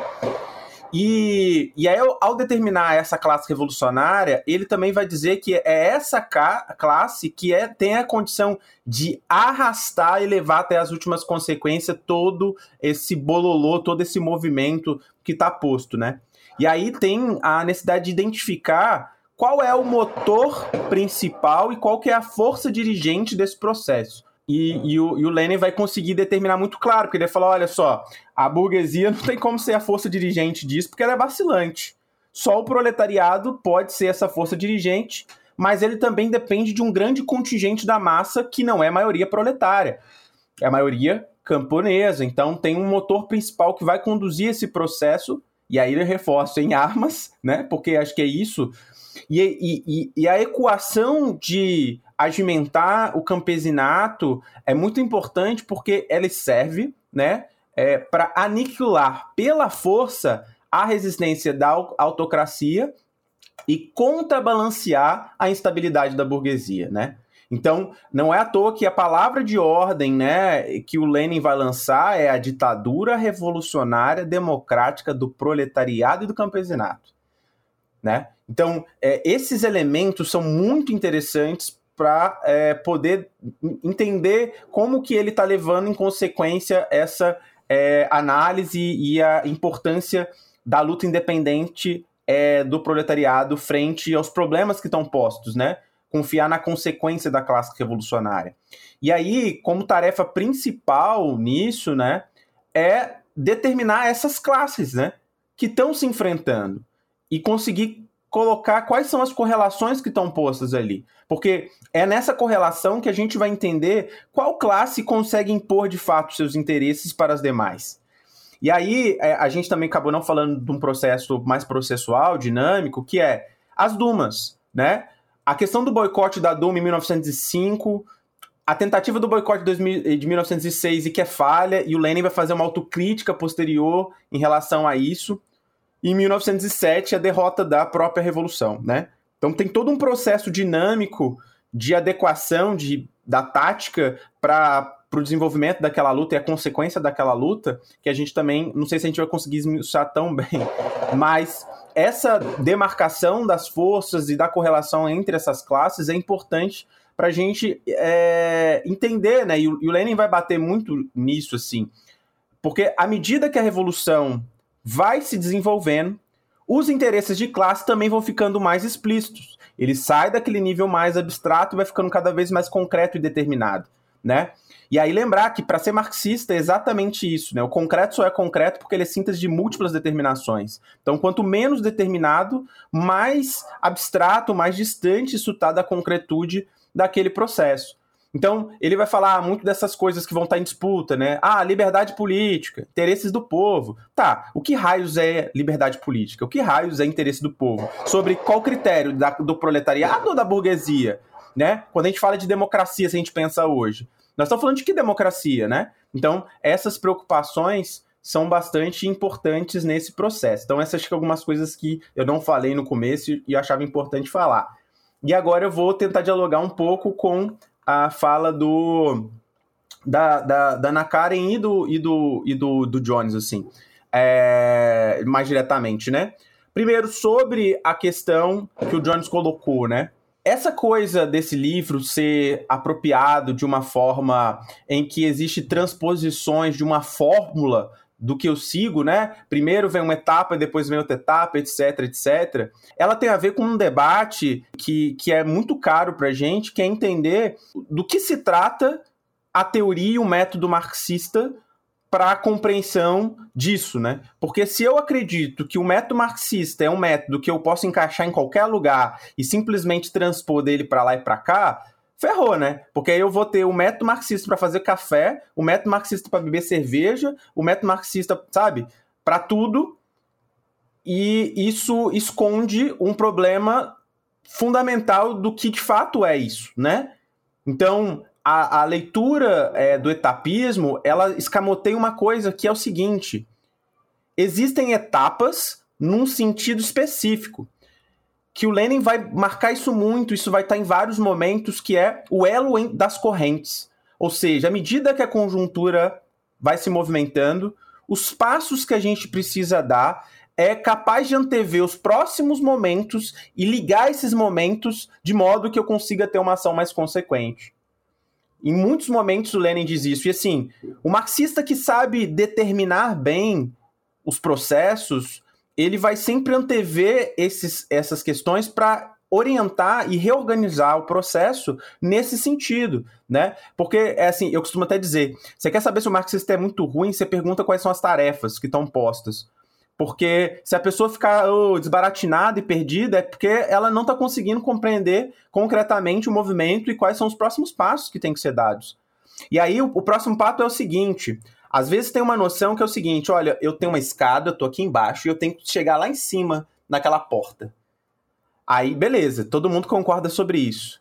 Agora, quando você perguntar como eu chego lá, aí tem gente que fala assim: não, dá um pulo, pula três, pula três degrau e é nós, sabe? Vai dar tudo certo, né? Sendo a chance que você tem de tripudiar. Então, quando se fala de elos de corrente, eu tenho que entender concretamente passo a passo que eu vou dar, e esses passos podem mudar porque a situação histórica vão, vai mudar, mas é, muitas das vezes, de uma forma abstrata, eu tento resolver isso com uma solução meio mágica. Então, isso acho que é uma coisa importante quando a gente fala da análise do método e das consequências para isso, para a luta, né? E aí tem um outro momento é, que também eu, eu, eu que está ligado a isso, né? E a Ana Karen colocou, está acontecendo a invasão japonesa, né? E tem um texto que é do mesmo período, de 1905 1906, eu não sei exatamente, que é a queda do Port Arthur, que era um, forte é, importante em que é, os japoneses tentaram tomar, e os japoneses, nesse período, tinham é, um, um, exército colonial muito poderoso, né? E, e, e, vai mostrar como que eles atuavam e como o Lenin vai tentar tirar consequências táticas e analisar esse processo, né? E ele vai falar: ah, primeiro os caras deram um assalto direto, né, na, na, na fortaleza, tiveram baixas, não deu certo, depois eles adequaram a tática para o cerco, né? E aí, com o cerco, eles conseguiram alcançar e tomar o Porte Arthur e tomar aquela dimensão ali da, da, da Rússia, né? E, e em conexão com, a, com, a, com os outros países da Ásia. E, e o que, que o Lenin vai derivar disso, né? Que é necessário é, mensurar a força às vezes. Então, tem coisas que você não sabe que vai acontecer. Mas aí você vai fazer um teste, sabe? Você vai falar assim, ó, dentro de tudo das possibilidades, eu tenho que arriscar aqui eu vou arriscar, vai ter um resultado. Falei, não, esse resultado não vai dar porque eu não consegui mensurar corretamente. E aí eu vou readequar e buscar uma nova tática para alcançar aquele objetivo, né? E aí nisso eu quero chegar ao sentido, né? O Lenin traz pra gente uma noção de marxismo que não tem nada de fórmula pronta e que o marxismo não é esse método que eu vou colocar, ele é uma praxis de que eu tenho um componente de leis objetivas de que eu, eu tenho que lidar, da, da, da relação concreta, e eu tenho a, essa coisa da ação que precisa é, de, de vais e vens, assim, de ações, testes, análise, retorno, enfim. É, é um pouco é, esse processo que eu acho importante, porque aí a gente está trazendo uma noção né, de marxismo-leninismo que não é essa coisa ou puramente acadêmica ou um método que se enquadra em qualquer coisa. É, e, e, o, e, o, texto do Lenin, aí eu vou fechar com isso, né? É o que o Jones é, colocou. Esse texto bem lido não dá brecha para uma leitura tão distorcida assim. Mas a gente também tem que entender que, historicamente, o acesso, os textos, a formação e tudo que o movimento comunista durante muito tempo teve foi muito limitada. E por isso que eu sempre digo, jovem, leia Lenin. Porque assim, às vezes você fica os outros falando um monte de coisa, e se você lê o cara, você fala assim, opa, isso que a pessoa tá falando não parece muito bem o que o Lenin tá dizendo aqui, não. E aí esse confronto vai permitir que a gente consiga elaborações cada vez mais, mais científicas, mais corretas para poder avançar nos processos de luta. Mas falei demais de novo, desculpa, passo minha palavra. Muito bom. Ana? Massa. Vou pegando aqui uns trechos já para a gente ver o que os camaradas estão falando aí. Acho que tinha destacado dois trechos e também entrar aí nessa polêmica, nesse diálogo, né? É, uma coisa, né? Nós, falamos lá rapidinho que o caráter da revolução era burguesa, né?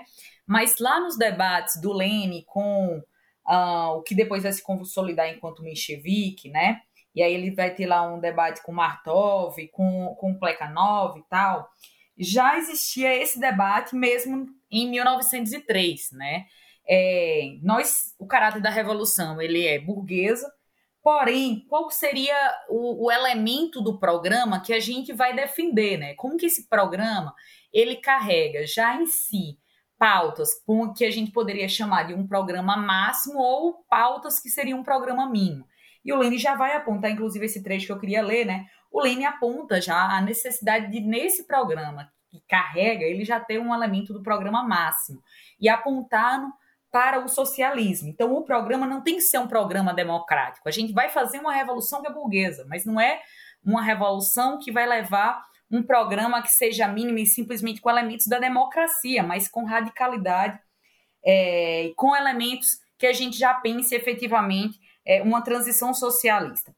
Então, acho que isso, para além de como a forma, que eu vou entrar nela também no instante, a, é, o próprio programa em si, ela precisa ter essa relação, ou seja, né, as nossas pautas e as nossas uh, lutas, quando nós a, as apresentamos, é, elas em si, ela precisa também ser uma forma de uh, avançar no processo da consciência do proletariado. Então, ela precisa também trazer apontamentos que estejam relacionados com essa estratégia socialista. Por isso que a gente pensa nesse programa. Ele vai dizer assim: ó, o proletariado deve levar até o fim a revolução democrática, atraindo assim a massa do campesinato, a fim de esmagar pela força, e aí já vem a forma, né? a fim de esmagar pela força a resistência da autocracia e paralisar a instabilidade da burguesia. O proletariado deve levar a cabo a revolução socialista, atraindo assim a massa dos elementos semi-proletários da população, a fim de quebrar pela força a resistência da burguesia e paralisar a instabilidade do campesinato, é, e da pequena burguesia. E o Lenin, inclusive, ele vai fazer esse debate, debate com o campesinato, né, por que, que é o proletariado é, que vai é, levar essa condução, porque ele vai também dizer assim, ó, o campesinato, ele tem uma, uma pauta concreta que ela vai se dar, é, se contrário a esses remanescentes do que foi ainda servidão, que existe o que a gente é, grandes propriedades de terras que ainda estão uh, na mão uh, de setores que são os grandes proprietários. É, os grandes proprietários de terras, que a gente está falando aqui, a gente poderia dizer latifúndio, mas não é latifúndio, né? Lembrando, só também uma coisa lá no, no, debate de história, que o fim da servidão se deu depois das revoltas camponesas. Então, Lá na década de 60, 1860, já tinha acontecido um fim da servidão dentro da Rússia. O campesinato ele tem uma pauta que é que ela coincide com a nossa. Ela quer tomar as terras desses grandes desses grandes proprietários. É por isso que essa tomada dessas terras, essa luta, né, imediata do campesinato faz com que eles vão se colocar mais próximo do proletariado do que ela vai ser, do que eles vão ser vacilantes como a burguesia. Para manter os seus privilégios, em um determinado momento, ela vai tender a se aliar novamente com o czar, com a monarquia. E isso realmente vai acontecer, né? A gente sabe que é, logo depois, a própria Revolução Burguesa, dois anos, se eu não me engano, é, vai ser derrubada num processo de contra-revolução. E aí tem um outro trecho que aí eu acho que o Marx, que o, o Lenin, dialogando com o Marx, ele vai ser também muito claro quando nós estamos falando dessa questão da tomada da forma, né, no caso. Sim, é necessário uma assembleia constituinte para se debater e que isso tenha uma participação popular. Mas de que forma é que a gente vai é, tomar, né? Aí ele vai dialogar lá com Marx, é, fazendo uma crítica, né, e uma ironia e dizendo assim, ao Marx, representante do proletariado revolucionário na sua nova Gazeta Renana, fustigava com sarcasmo implacáveis os liberais de Frankfurt do tipo Oswald Bozdenier, que é essa galera aí da revista, que é dessa burguesia, dessa burguesia liberal. Ele vai dizer assim: precisamente porque pronunciavam belos discursos, tomavam toda espécie de decisões democráticas, instituíam toda espécie de liberdade, liberdades, mas na prática deixavam o poder nas mãos dos reis não organizavam a luta armada contra as forças militares de que esse, esse dispunha. E lá na frente, é, ele vai falar lá sobre a contra-revolução, né? vai também brincar lá. Enquanto os liberais de Frankfurt é, discorriam, o rei esperou o momento oportuno, consolidou suas forças militares e a contra-revolução, apoiando-se na força real, infligiu uma, uma derrota rotunda aos democratas, com todas as suas magníficas decisões. Então, assim, o Lene, é, né, e aí tendo pleno acordo com, com os camaradas aí, é, ele está apontando que é necessário sim né, a tomada da a tomada e a condução da revolução burguesa a partir é, da luta armada. O Marx tem um, um, texto que ele vai fazer um processo muito semelhante e é bem complexo nessas né, leituras é, que apontam o Lênin como o etapista, quando ele está pensando e estudando lá a Revolução Alemã. É, o texto é a Liga dos Comunistas. É, é mensagem ao Comitê Central mensagem da Liga dos ao Comitê Central da Liga dos Comunistas. Isso mesmo. Isso, Jones, valeu. Mensagem do Comitê Central da Liga dos Comunistas. O Marx vai fazer uma leitura muito semelhante ao que o Lenin está fazendo nesse texto, né? Ele vai olhar, vai pegar as principais forças, vai discutir qual é o caráter da revolução, vai discutir qual é o programa, as alianças que precisam ser feitas, como que você precisa fazer sim uma aliança com a burguesia. O proletariado, ele precisa fazer uma aliança, mas sempre pensando já e trazendo um programa que é um programa máximo.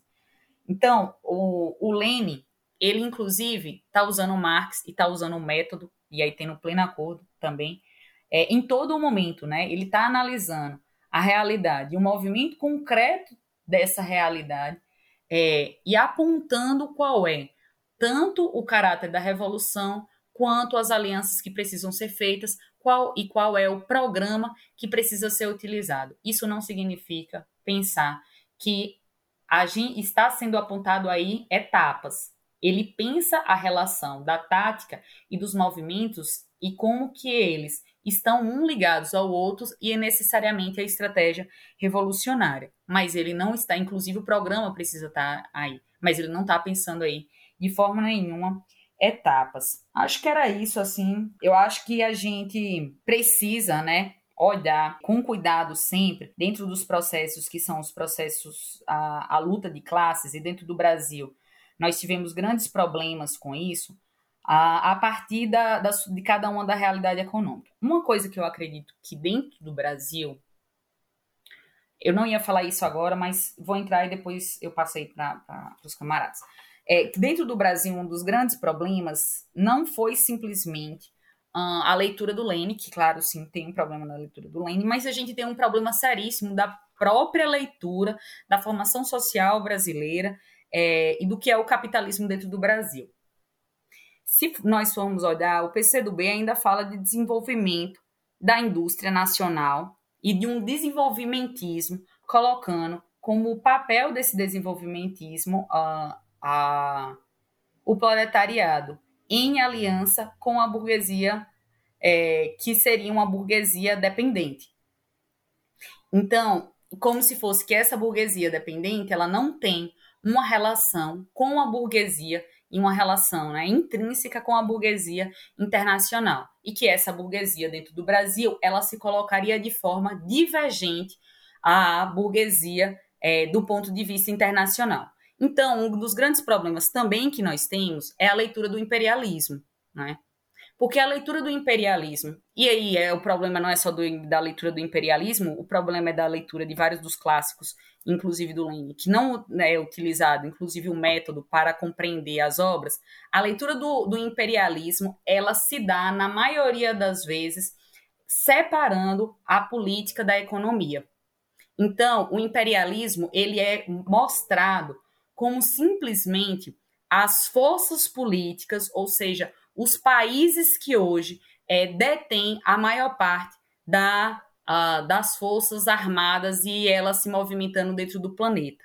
E não olha o imperialismo como um movimento do capital na sua fase superior, numa reprodução ampliada de capitais, no qual essa burguesia, que a gente chama de, na verdade, não existe mais uma burguesia que a gente dá para dizer uma burguesia internacional e nacional.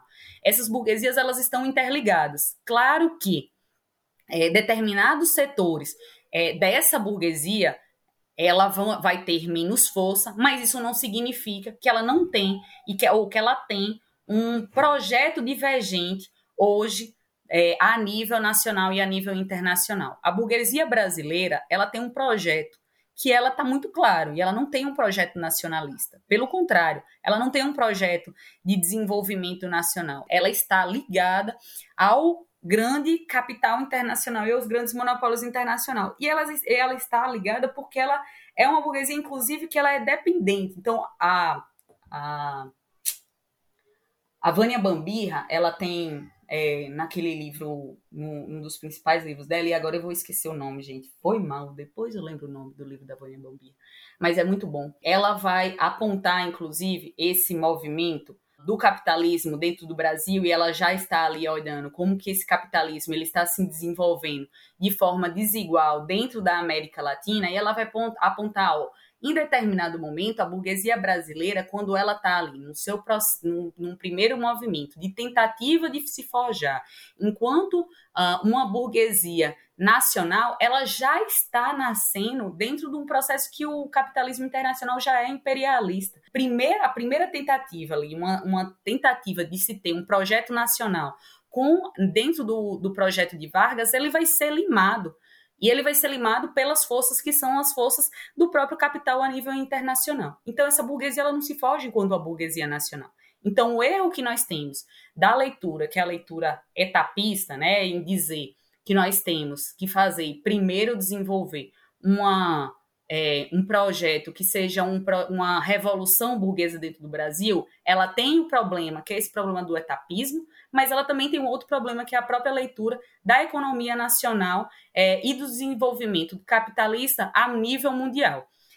Enfim, acho que algumas coisas aí, sei que tem polêmicas, nesse instante vai começar aí, mas é isso. depois a gente vai conversando sobre outras coisas. Muito bom. É, você quer fazer algum comentário? Eu sempre quero falar, né? Sempre Isso é, uma... é inegável, né? Isso é inegável. Não, vamos lá. É... Ô, ô, Karen, o livro que tu queria estar da Vânia é o Capitalismo Independente Latino-Americano? É bem esse. Pronto, é esse mesmo. Livro Obrigada. Que, inclusive, Obrigada, precisamos de uma nova edição, porque é a edição da Insular ninguém acha para comprar. Né? Parece que é droga, parece que é um negócio proibido, que é difícil de, de você achar que tá, tá, tá difícil. Então, boi tempo, expressão popular, lavra a palavra, é, ruptura. Acordem, por favor, precisamos de vocês. Veja, a última questão que eu quero colocar é uma questão difícil, inclusive, de se debater, né? Porque é uma linha muito tênue. Eu debati isso no, livro Marxismo, Psicanálise e Revolução. Desculpa aí, Diego, se tá psicanálise, mas veja, tá lá no livro, no artigo, no ensaio que eu escrevi, que é o seguinte, né? Fora de uma situação revolucionária, tendencialmente uma organização revolucionária vai ser minoritária. Agora, claro, existe ser minoritário e ser minoritário. É, existe muita diferença, como vou tomar Pernambuco, meu estado, como referência. Pernambuco tem 10 milhões de habitantes. Vamos colocar aí uma casa de, de mais ou menos 6 a 7 milhões de trabalhadores e trabalhadoras. Existe muita diferença quando você é minoritário e você tem mil militantes no estado inteiro e quando você tem 200 mil. Né? Assim, em ambas as situações, estamos falando de uma organização majoritária que não consegue organizar minoritária, desculpa, que não consegue organizar a maioria da classe trabalhadora. Mas são situações diferentes. Então, fora de uma situação revolucionária, uma organização revolucionária vai ser tendencialmente minoritária. E a perspectiva é que essa organização revolucionária só vai criar as condições para se transformar em majoritária e ser um operador político de uma hegemonia proletária numa situação revolucionária. Então, o paradoxo que uma organização revolucionária só se torna majoritária na classe trabalhadora tendencialmente numa situação revolucionária. Percebe? E isso coloca um desafio, que é atuar permanentemente numa situação de minoria e, no geral, numa minoria frente a uma maioria social-democrata, reformista, social-liberal no movimento operário e popular, em que você tem que ter uma linha muito tênue. É por isso que eu disse que é uma, é uma operação política muito difícil, que é você não pode ser um esquerdista isolacionista, despirocado das ideias. Você não pode ser a turma, eu tô afastado das massas, eu não consigo organizar trabalhador nenhum, mas eu tô certo.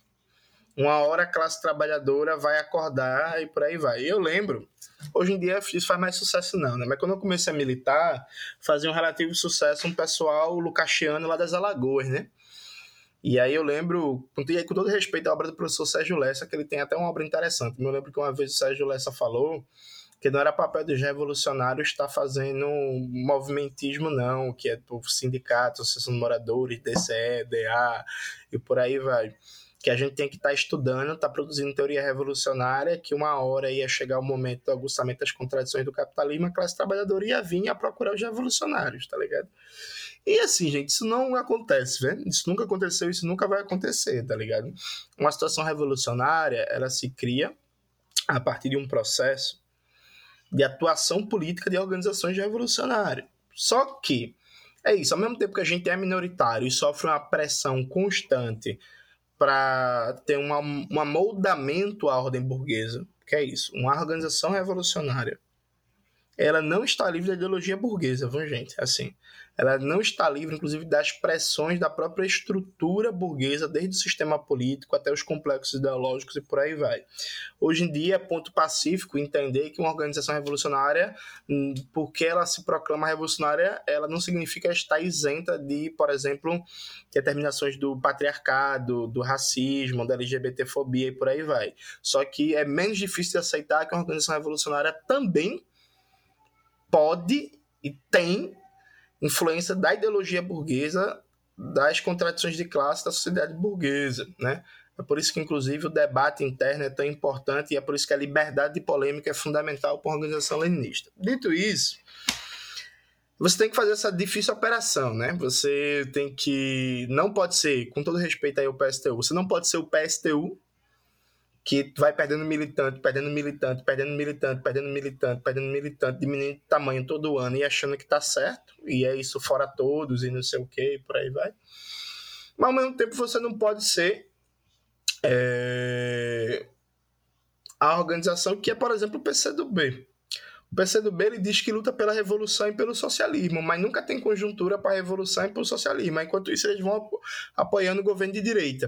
Privatização, queriam o metrô de Recife, pô, em eleição, mas foda. Vão apoiando privatização, vão apoiando encarceramento em massa, vão apoiando políticas que exterminam a população negra. O PCdoB, inclusive, apoia o governo Rui Costa, na Bahia, né? Bahia Terra da Ana Karen. Quem não conhece o Rui Costa, bota no Google Rui Costa, chacina do Cabula, pra vocês verem quem é o Rui Costa, tá ligado? Enfim. E aí, velho, é muito difícil fazer isso. Porque é isso, você não pode cair no fetichismo do sou pequeno, mas tudo bem, porque a ideologia burguesa é muito forte e eu tô certo. Então, uma hora a classe trabalhadora vai vir, porque ela não vai vir. Mas, ao mesmo tempo, você não pode cair na pressão do amoldamento à ordem burguesa. Lenin, nesse livro, se vocês repararem, Lenin faz um debate, quem lê isso parece que os bolcheviques eram maioria, né? Eram não, viu? Acho que esse ponto é importante, veja. Nesse momento que Lenin está lançando esse livro, os bolcheviques eram minoria no movimento operário das cidades, na intelectualidade na pequena burguesia, incluso no movimento estudantil e no campesinato, os camponeses, eles praticamente não tinham base. Percebe? Então, assim, os bolcheviques, eles eram a minoria da minoria do movimento operário popular e camponês.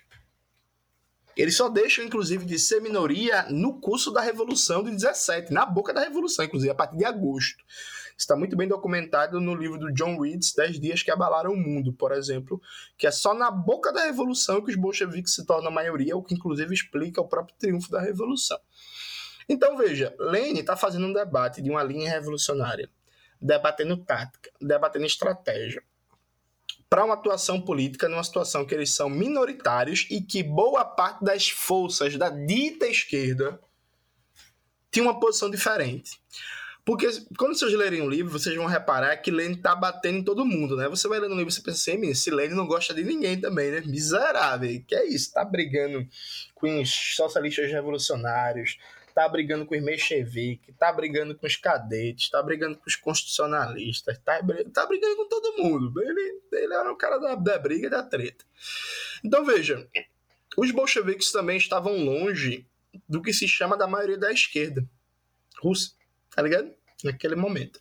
Desde a burguesia liberal até a, as, as organizações que tinham maior força no campesinato, que eram os socialistas revolucionários, até as outras correntes do movimento operário. Isso é uma constante na história do Partido Bolchevique. Lenin, inclusive, era conhecido, antes da Revolução de 17, como um sectário ortodoxo e dogmático. Preste atenção. Lenin era conhecido, Lenin e os bolcheviques, como sectários ortodoxos e dogmáticos. Nos momentos mais decisivos da história da luta de classes na Rússia, os bolcheviques ficaram numa situação de isolamento. Que é, por exemplo, na própria Revolução de 1905, que como vocês vão perceber lendo o livro, ou já tendo lido, era basicamente só os bolcheviques que defendiam uma ditadura democrática do operariado e dos camponeses com a insurreição armada para levar a Revolução Democrática até o fim. Depois, em outro momento expressivo e significativo, durante a Guerra de 1914, a Primeira Guerra Mundial, os bolcheviques ficam praticamente isolados, não só na Rússia, como na Europa inteira, contra a guerra imperialista e depois na própria tomada do poder, né, no todo o poder aos soviets durante a Revolução de 1917. Então veja, é falso, é mentiroso uma frase que é muito citada por aí pelos intelectuais do PCdoB, inclusive pelo Elias Jabu, toda semana ele cita isso no Twitter, que é assim: para um comunista o isolamento é a morte. Lenin dizia que um comunista nunca pode estar isolado. Isso é mentira, viu, gente? isso é conversa. Viu? Inclusive, os debates de Lenin sobre isolamento é, se dão num contexto pós-tomada do poder, em que Lenin está falando da aliança operário-camponesa, para não romper a aliança operário-camponesa. Aí vem todo o debate sobre a NEP, a nova política econômica e tal. Mas veja, até a tomada do poder, raro foram os momentos em que os bolcheviques não estiveram numa posição quase que única ao menos na Rússia. No contexto europeu era diferente. Tinha o grupo da Rosa Luxemburgo, que era mais próximo ali dos bolcheviques em várias questões, em outras não tanto. Tinha os social-democratas da Polônia, da Sérvia, que eram próximos ali dos bolcheviques. Tinha grupos também social-democratas na Ucrânia, por aí vai. Mas no contexto do movimento operário especificamente russo, em boa parte da, da história dos momentos decisivos da luta de classes, os bolcheviques estavam isolados que, que eu estou fazendo esse preâmbulo todinho? E sem fazer uma transposição mecânica para o Brasil. Veja, não existe problema em si numa situação em que boa parte do que se chama de esquerda está numa posição e você está na outra. Existe problema se for uma posição equivocada, como foi, por exemplo, a posição do PSTU do Fora Todos, no auge do golpe. Como é que você decide, define se a posição é equivocada ou não? A análise concreta de uma situação concreta. Não existe uma fórmula de bolo não existe, e esse ponto é fundamental, não existe uma receita a priori para dizer se uma posição está correta ou não. Pode ser que boa parte da esquerda tome uma posição que esteja errada. Pode ser algumas poucas forças da chamada esquerda tomem uma posição que estejam certa. E aí, dois exemplos bem básicos. Gente, na época da UPP, todo mundo apoia essa porra, viu?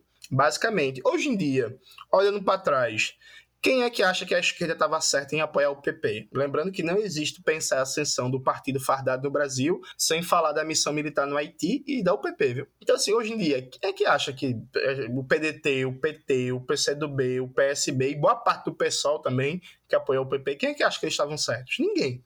Tá ligado? Então é isso. Todo mundo foi para essa linha política, todo mundo estava errado. Todo mundo não, né? Todo mundo é exagero, quase todo mundo.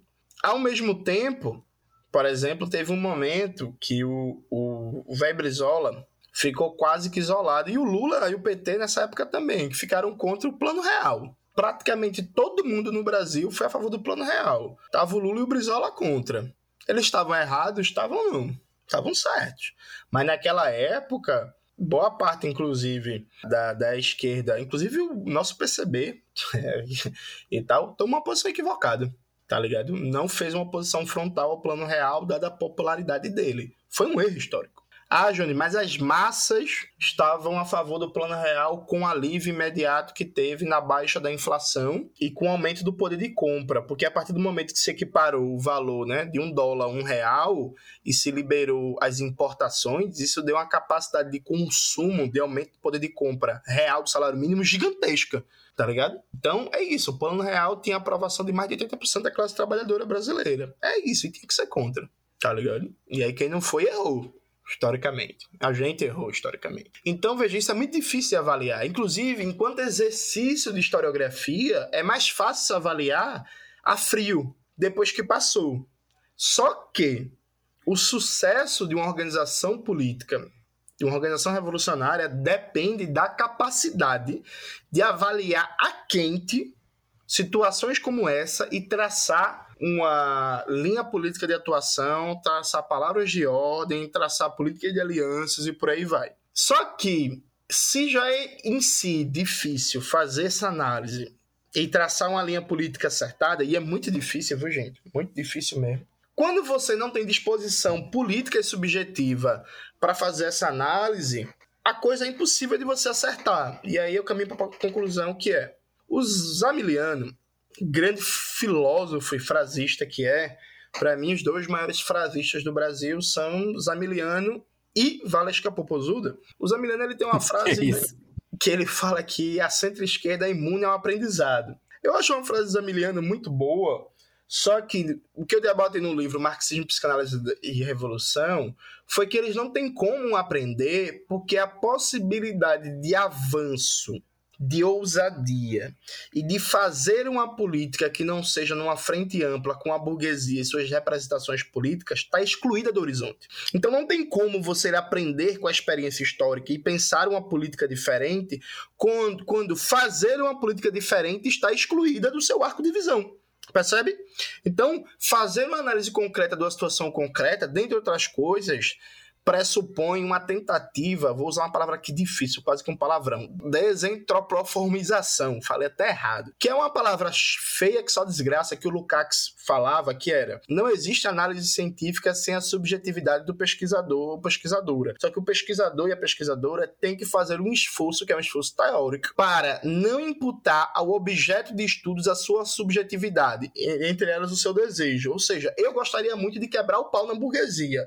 Só que na hora que eu for fazer uma análise, eu não posso ver possibilidades de quebrar o pau na burguesia que não existem, percebe? Então eu tenho que fazer um esforço subjetivo para não projetar desejos na realidade não projetar, inclusive, a tendência a defender a tática que eu estou construindo, a estratégia que eu estou construindo na realidade. Ao mesmo tempo, a pessoa que tem o um sentido contrário, que deseja frente ampla, composição e por aí vai, tem que também ter esse esforço, se tiver possibilidade de acertar se quiser ter a possibilidade de acertar, melhor dizendo. O diagnóstico que a gente fez no, no livro foi basicamente o seguinte: é impossível a centro-esquerda brasileira fazer uma política diferente porque a possibilidade de uma política diferente foi excluída da sua formação, sua forma organizativa, da subjetividade dos seus dirigentes, da sua forma de fazer política em si. O que significa que uma boa parte do que se chama de esquerda brasileira está paralisada em uma única forma de fazer política, que impede ela de uma análise concreta, de uma situação concreta, e é um eterno contar com Deus e com a sorte, e às vezes o negócio dá certo. Que se você parar pra pensar, gente, qual é a versão oficial da história? Eu não acredito na versão oficial, mas qual é a versão oficial? É que o menino, lá em Araraquara, era fã do Sérgio Moro e do Deltan. E aí o menino era meio incel, não saía meio de casa, não sei nem se incel é a palavra correta, o termo científico, peço até desculpa se não for, mas enfim. É desse menino que não saía de casa, ficava na internet e por aí vai. Aí o menino foi e decidiu entrar no, no grupo do Telegram do Sérgio Moro e do Deltan pra ficar brother deles. Aí o menino entrou lá, viu as conversas, ficou decepcionado com os ídolos dele, salvou tudo num drive, mandou uma mensagem para Manuela Dávila, Manuela Dávila mandou o contato do Glenn Greenwald,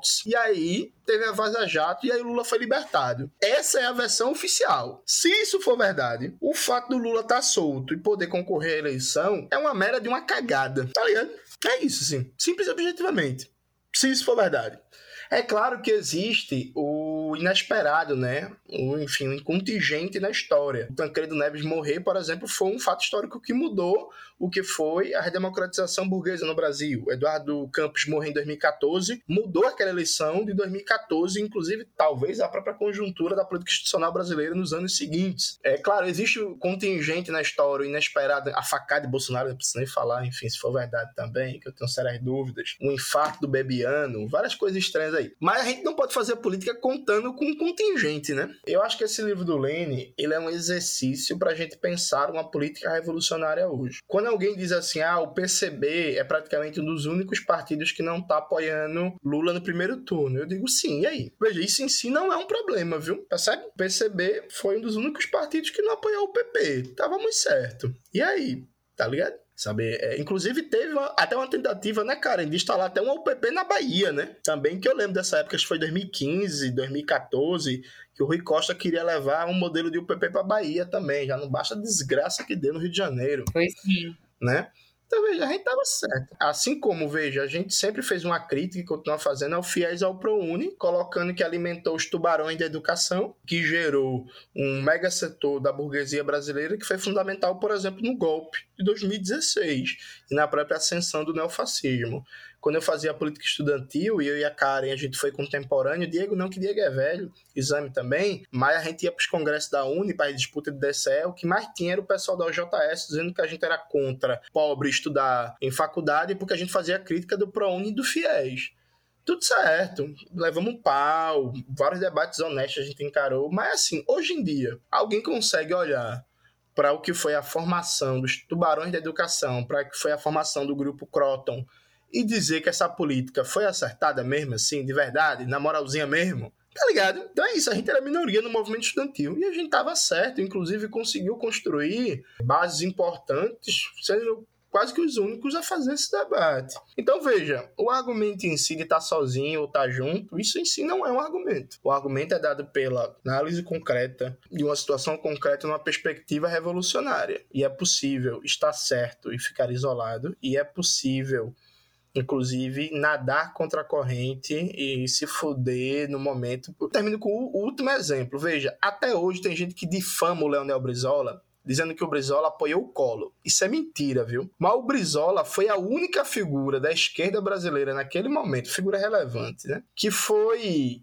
crítico ao impeachment do Collor. Por quê? O Brizola queria meio que deixar o Collor sangrar, e é isso simplificando, viu, gente? Pelo amor de Deus, mas é isso. Deixar o Collor sangrar porque o Brizola entendia que a impopularidade do governo Collor iria se estender ao projeto neoliberal. E o que a burguesia queria era derrubar o governo Collor para montar um novo governo e salvar a instalação do projeto neoliberal no Brasil. O Brizola apanhou pra caralho, destroçaram o velho e por aí vai. Tanto que, assim, até hoje tem gente que diz que Brizola apoiou o Collor, é, o governo Collor, e não foi isso. E aí, veja, no frigir dos ovos, Brizola tava certo. Se fudeu, sozinho é difamada até hoje. Mas quando a gente para para fazer uma análise da história, é isso, Brizola estava certo. Agora, claro, termino, terminando de verdade. Não basta só ter razão. Por exemplo, Brizola estava certo e não conseguiu operar política e não conseguiu atrair massas para sua linha política.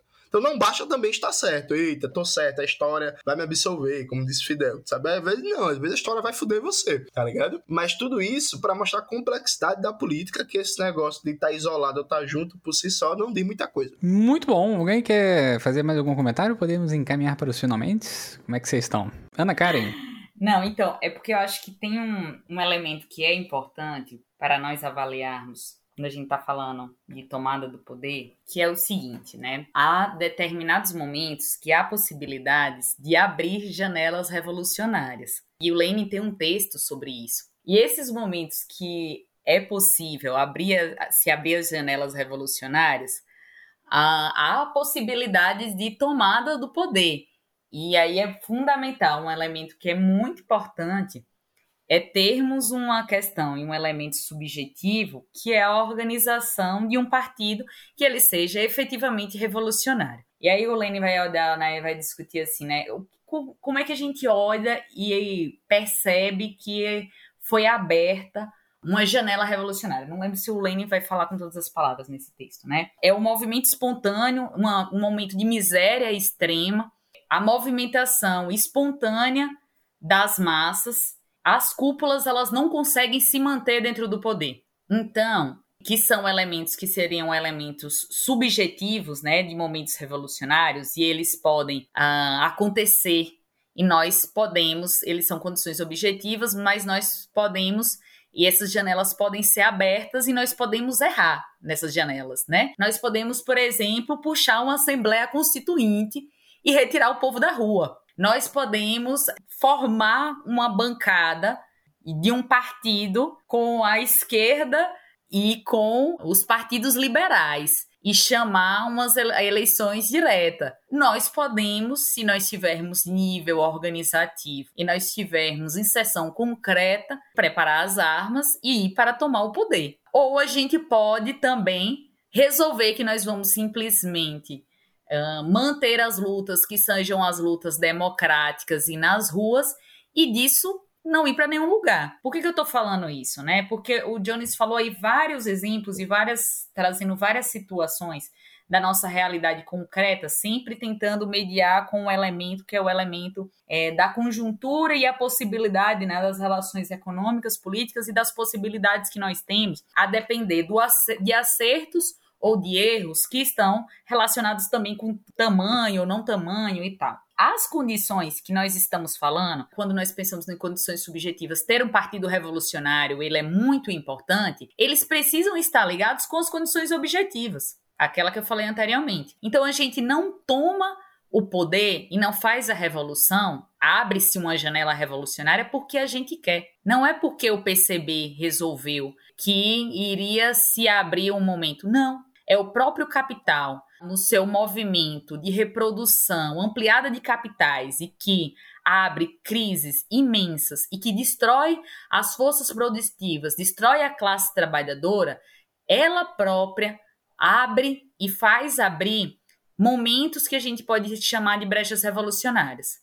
Porém, nós podemos ou não podemos ter condições de fazer com que essa brecha revolucionária vá efetivamente para a tomada de poder. Acho que quando a gente vai analisar vários dos movimentos que aconteceram dentro do Brasil, nós também precisamos avaliar em relação a isso. Inclusive, nós precisamos compreender o próprio PT e a transformação que o PT vai ter na sua estratégia, nas suas mediações táticas, a entrada do PT dentro do governo e com a possibilidade que teve em determinado momento desse partido ganhar as eleições e efetivamente se afastar dentro das lutas. Eu não acho que o PT, em algum momento, na sua totalidade, foi um partido revolucionário, para falar a verdade, se a gente for pensar as forças hegemônicas. Ali tinham, tinha, sempre teve, para ter um partido de correntes, algumas correntes que elas tentaram, né, e disputaram uma linha que pensava o socialismo, mas é, se a gente for inclusive estudar o programa do PT, ele avança em determinados momentos, mas logo depois retrocede. Mas isso já foi uma linha que avançou muito mais do que o ele, que ele se transformou no último período, né? Que ele se transformou efetivamente é, em um partido que é um partido para um sentido de uma esquerda numa social-democracia, né? Não sei se essa é a melhor palavra. Fajuta não é a melhor palavra, mas depois eu penso, tem uma palavra melhor que essa, mas num, num processo do, já da social-democracia degenerada, é, que se tornou, por exemplo, a social-democracia alemã. Então, inclusive, o PT ele se aproxima muito da, do que da degeneração da, do Partido Social Democrata alemão e uh, algumas das principais uh, lideranças, inclusive do PT, vai estudar lá no Instituto Ebert, que foi um dos o instituto lá que foi criado lá depois que a social-democracia alemã entra dentro do entra dentro do governo. Então, a gente tem um grande problema que é Uh, pensar esse processo revolucionário do, do ponto de vista das forças como, por exemplo, o PT ou então outras forças que elas podem minar qualquer processo revolucionário, mas nós temos que também pensar que nós precisamos ter uma estratégia revolucionária, elementos de um programa para momentos que sejam momentos de abertura de brechas revolucionárias, nós tenhamos condições efetivas de talvez tomar o poder. Isso aí é um talvez. Aí vocês poderiam dizer assim: ah, nossa, na cara, então você está só esperando o elemento da brecha revolucionária, isso só vai acontecer. Desculpa, mas o capitalismo está destruindo as forças produtivas de forma acelerada é, e cada vez mais acelerada nesse último, último período de forma brutal. E mais, nós também somos setores catalisadores é, dos processos que sejam dos processos insurrecionais. Isso não significa que serão simplesmente nós, mas sim nós também temos tarefas. Então, quando nós vamos pensar as nossas palavras de ordem, o nosso programa, isso também precisa ser pensado do ponto de vista que, apesar de agora, nesse momento, não estarmos dentro de uma brecha revolucionária, isso tem possibilidade de cada vez mais agitar é, a classe trabalhadora e aproximá-la de setores e de uma organização que efetivamente tenha condições, não estou falando na autoproclamação, mas de, de, organizações que tenham condições de pensar a tomada de poder. É, eu não sei se eu finalizo, depois eu quero ler uma poesia que eu acho super legal para falar sobre isso, mas eu não acho que pode ser para depois, né, Exame? eu acho que sempre tem como a gente avançar, né? Ou eu falo é... logo a poesia? Eu acho que pode falar, pô. Posso? Eu acho que falar nas considerações, fica mais bonito. É verdade. Ah, fica mais bonito? Isso. Então tá. Então deixa as pessoas passar e eu Olha falo aí. nas considerações aí, ó. Boa. É, Diego? Eu também vou fazer poesia nas considerações, já que pode, já que tá podendo. Eu, eu muitas coisas, né? Putz, é, a Ana Cara falou mais coisa ainda, mas eu vou tentar ser mais sintético, porque eu já falei demais. Porque eu vou fazer uma fase forte aqui, ó. Partido de corrente não é revolucionário. Polêmica. Isso não quer dizer que partido que não é de corrente seja necessariamente revolucionário. Que existe uma forma organizativa adequada a uma estratégia revolucionária e é uma das principais preocupações do Lenin e todo o debate do movimento comunista. Esse texto e, e todo um debate que o Lenin faz traz uma coisa que pra gente parece que, né, não sei se é o Brasil, o que é exatamente, que é o medo da insurreição, né? Um negócio meio assim, que falar disso é meio complicado. E, e, o Lenin tem alguns debates nesse período e períodos posteriores, né, do que ele chama processo insurreicional. Esse livro é muito sobre isso. A, a Ana Karen colocou, né, a questão da leitura do imperialismo de como que alguns problemas se expressam aqui na leitura, sim, eu tenho grande acordo. É porque, gente, ele é um cara bonitinho pra eu citar, mas apreender com Lenin é outro bagulho é desagradável. E a galera quer só, ó, vou citar o Lenin aqui, o famoso ter Foucault, né? Para me, me garantir que tá, minha consciência tá limpa. Minha consciência aqui tá de boa, me sinto revolucionário, Lenin. O paradoxo que o, que o Jones colocou, né? Eu acho que é, esse paradoxo é, é muito importante mesmo pra gente analisar, né? Mas eu acho que tem um elemento importante, né? Que é a mensuração, né? A gente precisa buscar ser mais científico na nossa análise. E aí eu acho muito importante relembrar que o marxismo é luta teórica, econômica e política, então o compromisso teórico é fundamental para esse processo, né? Veja só, note, note, o que que acontece? Aproveitar que o, que o, o Jones falou de psicanálise aí, eu tenho outras referências, né, em relação a isso, mas é, quando a gente se, se defronta com qualquer tipo de ideia e eu começo a alimentar esse determinado tipo de ideia sem isso ter nenhum lastro na realidade da qual eu posso verificar, ou seja, alguém disse para mim tal coisa e eu começo a alimentar e achar que isso é verdade e tal, e eu começo a entrar num processo meio de delírio, certo? como que eu sou capaz de refrear esse processo de alguma forma e trazer à tona as coisas? É defrontar isso com a realidade de alguma forma. Porque se ele é uma, apenas uma hipótese, uma suspeição, alguma coisa assim, é defrontar isso com a realidade, e a realidade é um negócio muito duro e desagradável. Às vezes ela vai te mostrar o que você não quer ver. O que me parece muitas das vezes é que na dinâmica das construções da militância há uma necessidade muito do auto-reforço, né? Daquela coisa também de meio do moral da tropa e tal. E, e aí muitas vezes meio que criam meio que os delírios, né?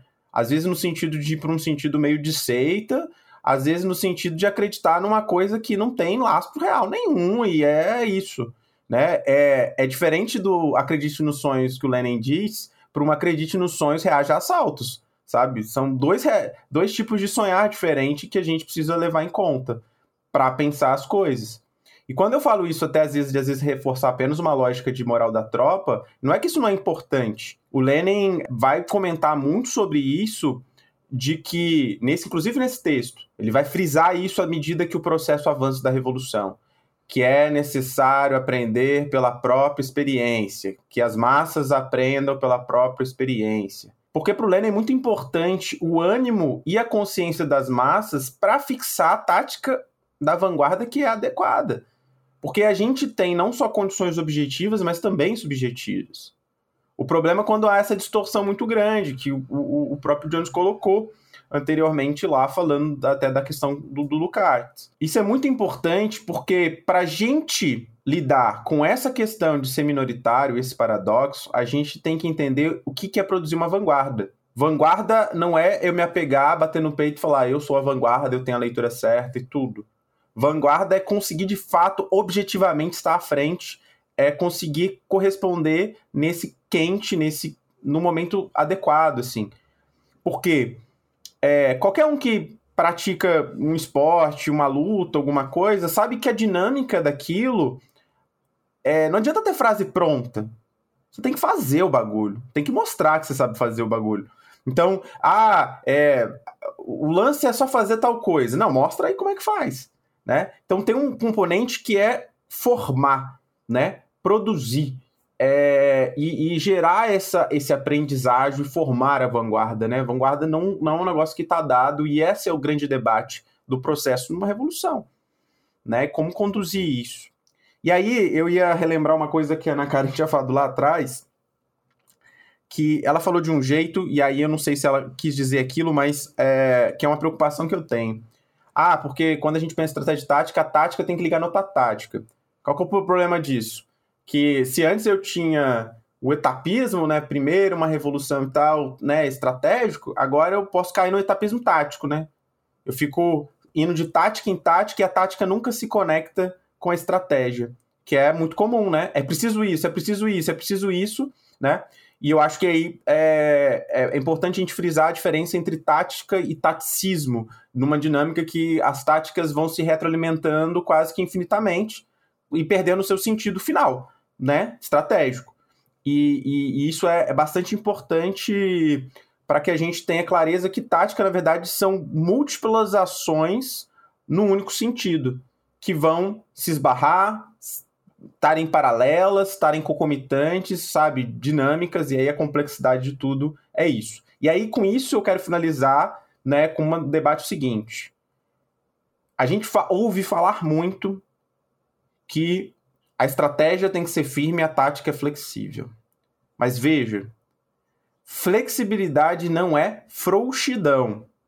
Vou insistir na coisa de determinar bem as coisas. O Lenin, por exemplo, é, nesse texto, tem uma questão bastante importante, que é essa questão das dumas. Então ele fala, em 1907, que é contra o boicote, né? Ele faz, faz-se necessário lutar através de outros métodos pelos mesmos objetivos estabelecidos lá em 1905. E aí ele vai dizer o seguinte: é necessário dar respostas absolutamente claras que não admitam duas interpretações. Isso tá ligado a como que, de boa intenção, o inferno tá cheio, no sentido de dizer não, ó, sabe? Porque parece que às vezes é um vale tudo, né, de, da, da, da tática. E toda tática ela é bem-vinda desde que ela se adeque dentro de, de toda essa dinâmica. Então, é, não é a particularidade que vai determinar a totalidade, né? Então, é, é, é essa coisa que é bastante importante, e aí eu vou deixar para ler um, uma poesia sobre isso no final, e vou fechar meu raciocínio dizendo o seguinte: textos já pós-evolução de 1917 e tudo mais, sobre essas questões do Kant e tudo mais. No informe político em 1922, o Lenin vai dizer o seguinte: os acontecimentos políticos são sempre muito confusos. Podemos compará-los a uma corrente. Para conservar toda a corrente, temos de agarrar o elo fundamental. Não podemos escolher um elo ao acaso. E em 1921, também no discurso de encerramento, ele fala outra coisa. Não basta ser revolucionário e partidário do socialismo ou comunista em geral. Escrevi em 1918 em As Tarefas Imediatas do Poder Soviético. É necessário saber encontrar em cada momento particular o elo decisivo da corrente, a qual é preciso se aferrar com todas as forças para manter toda a corrente e preparar solidamente para o elo seguinte. É isso. Muito bom, camarada. Então estamos aqui definitivamente entrando nesta zona de conclusões gerais, mas antes das conclusões gerais, a gente tem que lembrar você aí que esse podcast só é possível de ser feito graças a você que dá suas contribuições aí no padrim.com.br barra. É, e no arroba Revolution no PicPay também.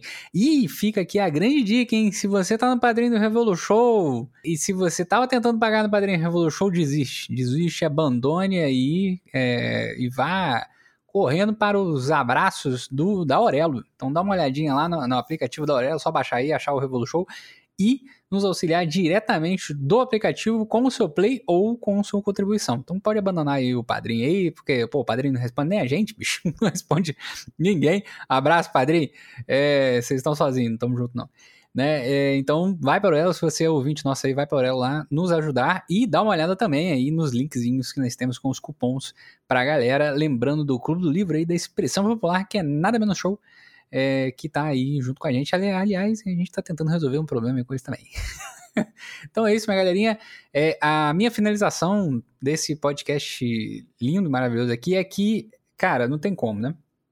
É, a gente tava falando sobre essa questão de, enfim, do, do texto do Lenin, né, do, das duas taxas de social-democracia. Eu recomendo para todo mundo que tá ouvindo a gente aqui é que você lê esse texto é, mais de uma vez, aliás. Que se, em vários momentos da sua vida, em vários outros momentos, você vai sempre achar uma paradinha ali, né, nova, uma nova discussão, uma nova questão que você tinha deixado para trás, né, no, num determinado momento da, da, de vida, né, teórico, etc.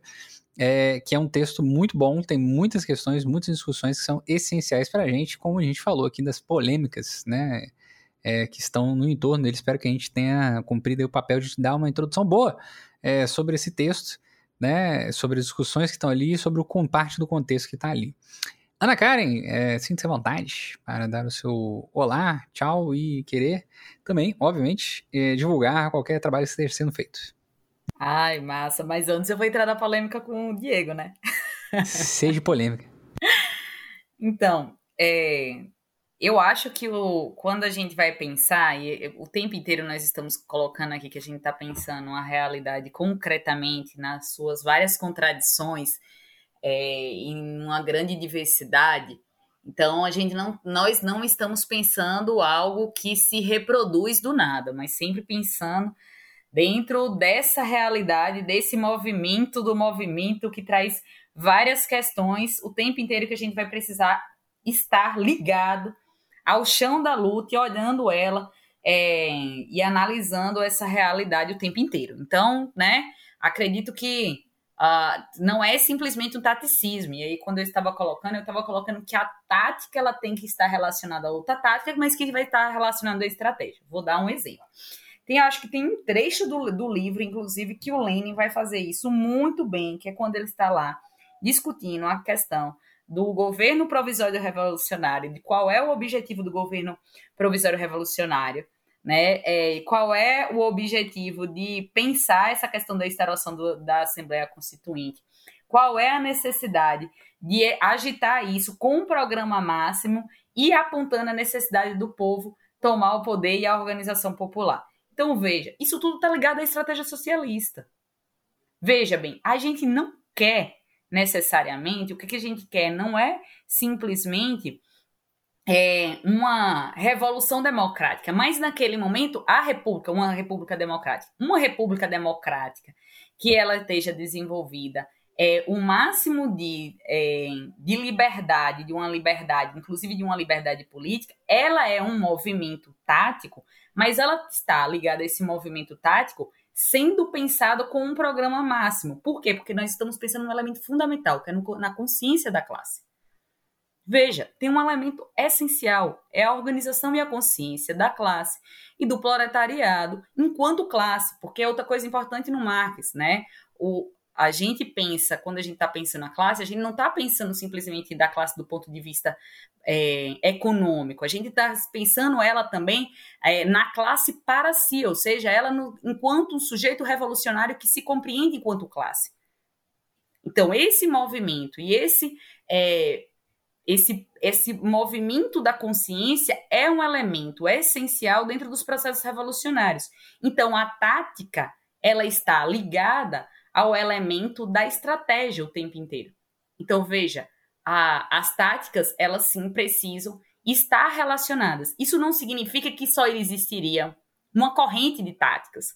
Né? Por exemplo, quando a gente está pensando que nós temos, precisamos e necessitamos ter é, pautas corporativas dentro do sindicato, isso é fundamental. Mas essas pautas corporativas, dentro de determinados momentos, que a luta política ela está muito mais ampliada como esse momento agora, é fundamental que essas pautas corporativas de salários ela tende a ser cada vez mais se transformar em uma pauta política. E isso faz parte dos revolucionários que estão dentro do sindicato fazer a disputa para que uma greve que seja só e simplesmente por salários se amplie para uma greve, por exemplo, que é, tem um debate sobre universidade. Estou dando um exemplo, por exemplo, de onde eu estou. Tem um debate de universidade, ou então, por exemplo, tenha um debate sobre projeto político em relação a a uma amplitude, por exemplo, da, das lutas voltadas para o setor público em geral. Essas pautas, elas também são elementos que é, ajudam o próprio proletariado a avançar na sua consciência é, corporativa e avançar também para uma consciência política mais ampla. Então, esse conjunto de táticas que está relacionado ao meio sindical, ela precisa estar condizente tanto com a organização é, uma organização que é o sindicato, que ele tem, na maioria das vezes, o elemento corporativo, mas também esse conjunto de manifestações ele precisa, em determinado momento, avançar para uma pauta política. Isso é um conjunto de táticas que está relacionado com uma estratégia. Ao mesmo tempo, a gente vai ter um conjunto de táticas dentro do movimento estudantil que esteja relacionado dentro com essa estratégia. A gente vai ter um conjunto de táticas dentro, por exemplo, a, tinha um momento lá no lá agora no último período em relação a se a gente iria. E a gente fez esse debate aqui no Revolution, inclusive, né, lá no programa sobre saúde. Se a gente deveria agora, naquele momento, que era um momento que estava se ampliando, as as lutas, mas ainda de forma incipiente nas ruas, se a gente deveria priorizar a organização é, mais pontual dentro dos sindicatos e fazer esse debate em cada local, ou se a gente deveria priorizar as lutas nas ruas. Era um erro se a gente tivesse voltado simplesmente para a organização da luta sindical é, é, e contrapor isso a um trabalho entre trabalho de base e trabalho político amplo nas ruas foi um acerto nosso a gente ir para as ruas. Veja, é uma tática que ela está ligada ao momento, que é um momento concreto da realidade, mas ela está relacionada com a nossa estratégia, que é a estratégia de tomada do poder. Então, o conjunto de táticas, elas têm que ser, ele tem que ser pensado dentro dessa relação objetiva, mas ao mesmo tempo, ela é sim um conjunto que eu acredito dessas táticas, que elas umas se relacionam com as outras, mas ao mesmo tempo elas são várias que estão em movimento em determinado momento. Tá, eu acho que consegui aí explicar o que eu queria dizer. É, amanhã vou chamar uma galera, vou terminar com a poesia, tá? Então amanhã é, vai ter uma, uma, algumas coisas aí que vai estar tá rolando. Às quatro horas eu vou estar tá numa rádio aqui local, mas eu não me lembro o nome da rádio, mas depois eu vou convidar para as pessoas acompanharem lá meu Instagram, Ana Karen, underline PCB, Acho que a Rádio das Catingueias, que é uma rádio de DC, que a gente vai estar discutindo a condição das mulheres, do feminicídio é, e também as questões de saúde daqui da região. Às cinco e meia da tarde eu vou estar no programa é, discutir, fazendo análise de conjuntura do Brasil nesse momento, que é Não é Heresia, é um YouTube. E às 19 horas eu e o Jones vai estar na Twitch do PCB Bahia discutindo as eleições. Então amanhã vai estar tá rolando essas coisas aí, então quem puder acompanha aí, eu vou estar tá colocando os links lá no meu Instagram, também acompanha aí o Instagram, que está rolando aí propostas da pré-candidatura, mas também estou organizando ele para tentarmos também fazer outros debates que são importantes dentro do debate de saúde, dentro do debate da política. Vamos lá, vamos ver se a gente consegue fazer isso, né? Melhorar esse Instagram e outras redes também. Lá no Twitter, também a mesma rede, Ana Karen Underline PCB. Acho que é isso. Tô aprendendo a dar recados também agora, viu, Zamiliano? Eu vou ler a poesia. Muito bom. a última vez que eu vim aqui, eu não falava nem de Instagram, porque eu mal tinha Instagram. Olha aí, olha aí. O que, que, que, que, o tempo não faz?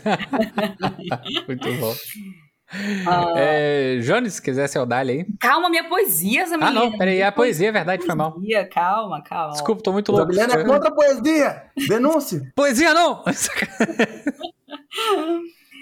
a organização de vanguarda, nível de experiência e a organização das massas, a análise do conjunto e dos detalhes, a conjuntura de auge, a audácia, as armas, a serenidade, a tenacidade, a intransigência na estratégia, a flexibilidade na tática, a clareza nos princípios, a clandestinidade operativa, a localização do momento preciso, os motores do amor e do ódio, métodos, meio e preparação adequados, técnica, ciência e arte, o conhecimento de toda a experiência anterior, mais e mais audácia, ofensiva constante, a concentração na direção principal, queimar as pontes e, ao mesmo tempo, jogar todo o jogo em uma só carta Divergências aqui do poeta. Máxima segurança só depois de aceitar as últimas consequências. Alianças, uniões, apoios, neutralizações. Planejamento global da confrontação. Marco mundial. Nível moral das nossas forças. Mais audácia. Autocrítica constante. E mais audácia. Elementos de rock dalto para a gente pensar aí na tática e estratégia. Tchau, galera. Um beijo para quem nos acompanhou até aqui. Muito bom estar aqui no Revolution. É isso. Muito bom, camarada. Jones? Eu vou restar também poesia. Essa poesia começa assim: Amanhã eu não vou acreditar nem ouvir o que me disser. Amanhã não me procure nem ligue e seja o que Deus quiser. Amanhã vai ser melhor do que hoje. É a vida, pode escrever. Amanhã vou me curar pro dia nascer melhor. Sorriso Maroto, música amanhã.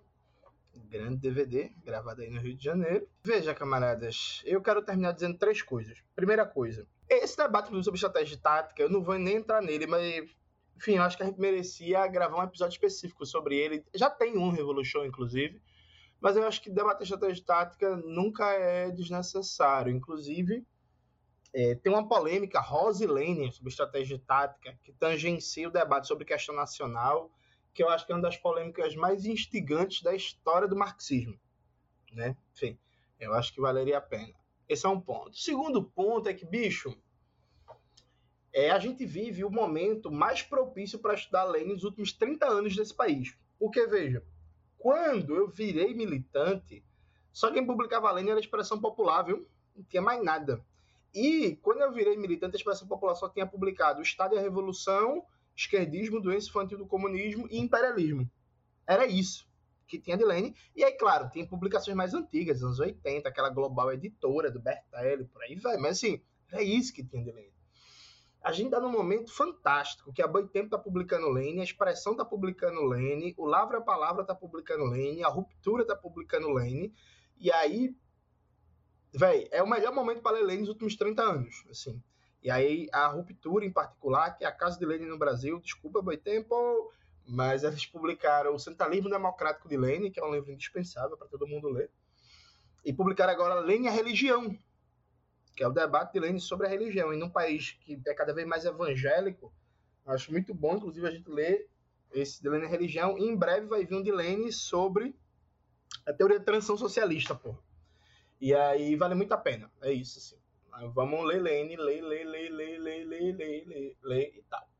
Acho que a segunda coisa, a terceira, aliás, desculpa, é que há um debate subjacente aí todo esse debate que a gente fez sobre correlação de força, sobre estratégia, sobre tática, sobre palavra de ordem, sobre o caráter da revolução, é um debate subjacente que é de análise da realidade e eu diria mais de uma teoria do conhecimento e de uma disposição subjetiva e de afetos dos sujeitos políticos organizados que constituem os operadores políticos.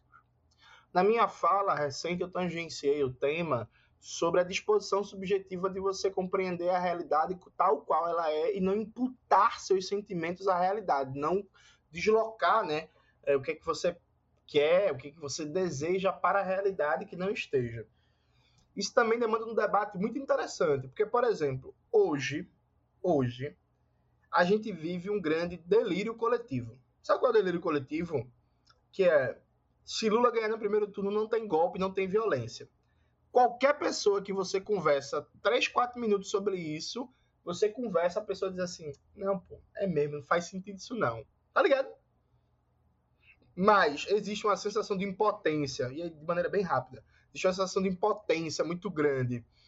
Uma sensação de que a gente só vai conseguir derrotar Bolsonaro é, nas urnas mesmo e acabou, e que não tem o que fazer porque tem um milhão de fascistas armados. Então essa virou uma solução mágica que ninguém de verdade acredita nisso mas as pessoas aceitam porque é a disposição subjetiva que está dada para isso, percebe? Então tem um debate também para a gente fazer de uma. E aí pode parecer abstrato, mas não é, de uma teoria do conhecimento. Uma teoria do conhecer. E aí eu diria mais, o Land e a Giovanna estavam traduzindo, não sei se já terminaram, um livro do Lecourt sobre teoria do reflexo na obra de Lênin que defende uma tese que é fundamental, que é impossível pensar a análise concreta da situação concreta na obra leniniana sem compreender como Lenin pensava a relação sujeito-objeto no processo de conhecimento e a sua teoria do reflexo.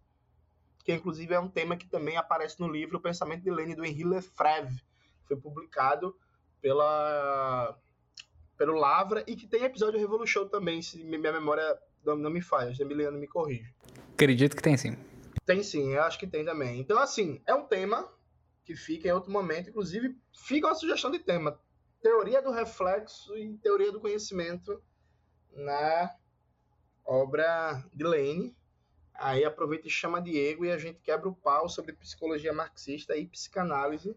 Eu vou mostrar que o Diego está equivocado. E aí o debate que a gente vem fazendo pelo Zap, a gente faz em público, sem a parte do Diego me xingar, né? Porque o Diego me xingou muito. Então eu acho que é isso, galera. Quero agradecer a vocês a paciência de ouvir mais três horas de episódio, enfim. E dizer que, pô, não vou falar para acompanhar minhas redes sociais não, porque o Emiliano vai fazer isso, vai colocar tudo lá, tudo nosso, um beijo. E por fim, mas não menos importante, é... esse ano tá saindo o livro do Michael Parente. Tá saindo dois, aliás, livros do Michael Parente. Quando a gente fala em Lenin, tradição leninista e por aí vai, o Michael Parente é um dos melhores, que o melhor intérprete vivo do pensamento leninista no marxismo estadunidense que eu conheço. Então fiquem de olho que esse ano sai duas obras do Michael Parente, que a gente vai fazer episódio Revolution e quem não conhece, comece desde já a conhecer. Michael Parente é indispensável. E acho que é isso. beijo para vocês, amo vocês e tchau, tchau. Muito bom, camaradas. Diego? Já que os camaradas falaram muitas coisas, eu não tenho muito mais a acrescentar aí nesse, nessas considerações, né? É... Tamo aí no corre, na militância. É, nossas redes estão sempre vinculadas aí nas redes do Revolution, então quem quiser trocar ideia, chegar a isso. É, só queria dizer uma coisa, assim, eu comecei o debate falando, né, do, do Sintando simpático do Mr. Catra e vou terminar um pouco nessa, nessa mesma ideia. Tem muita fraseologia, tem muito lero-lero, tem muito vacilão, tem muito simpático no rolê. Então, a gente, quando a gente tem vontade de aprender o real, confirmar e buscar realmente né, capturar o processo, a gente tem que ser rigoroso. E aí, muitas vezes, as pessoas falam um monte de coisa, falam, não, explica para mim o que, é isso que você está dizendo. Isso aí que você acabou de falar que quer. Porque quanto mais maior a sua posição, seu espaço de luta, os espaços onde você está se inserindo, há uma responsabilidade muito grande sobre essas coisas. E aí a gente tem o dever, né, de perguntar, explica aí. E também buscar estudar e se dedicar. E o que o, o, o Jones falou, né? A gente está num momento hoje muito profícuo é, para estudar o Lenin, fruto de um trabalho, inclusive, que o próprio Revolution costurou e, e, trabalhou para isso, assim, né? E, e, outros camaradas em outras iniciativas, e isso foi se convergindo para o que a gente, pro clima que a gente tem hoje, né? E é basicamente isso, né? É, cabeça fria, coração quente, porque é assim que a gente vai, vai avançar. E aí, para ler minha poesia, parece que eu combinei com a, com a Ana Karen, mas eu não combinei. Eu também vou citar um poema do Rock Dalton. Aspiramos, com nossas ações, não com os nossos narizes, a criação de um partido revolucionário de combate, a dirigir amplas massas, como vanguarda da classe operária, real ou em potencial. As palavras real ou em potencial referem-se aqui à classe operária, não à vanguarda. Há uma estratégia tatificada e uma tática, filha da estratégia. Aspiramos. A honrosa inimizade dos oportunistas. A descarregar as armas da crítica. E a recarregá-las outras vezes para disparar de novo. A exercer a crítica das armas. Depois de conseguir construir, engrossar, manejar até a perfeição e saber quanto a contra quem usar essas armas, aspiramos a dar três passos adiante. Para cada um, para cada passo atrás. Aspiramos curar nossas doenças infantis, mas sem envelhecer. Aspiramos à saúde juvenil perene, não a, norma, a, norma, a normal senilidade. E aspiramos acima de todas as coisas, por agora, mas também desde agora, ao poder político em nossa nação, ao poder político, ao poder, ao poder. Essa é uma poesia chamada Aspirações Mínimas e Urgentes de um Leninista Latino-Americano, do Rock Dalton. Fica aí meu abraço, tamo junto, galera. Beijo. Boa. Muito bom. Então, um abraço e tchau, tchau pra você que tá ouvindo a gente. Até a próxima. Tchau. Pra mim, minha poesia foi a melhor, hein? Sem querer fazer concorrência. Enxugando gelo, sua realidade se segura por um fiapo de cabelo. Apego pelo tempo, melhor não tê-lo. Segurá-lo, não quero nem a como contê-lo. Enxugando gelo, sua realidade se segura por um fiapo de cabelo. Apego pelo tempo, melhor não tê-lo.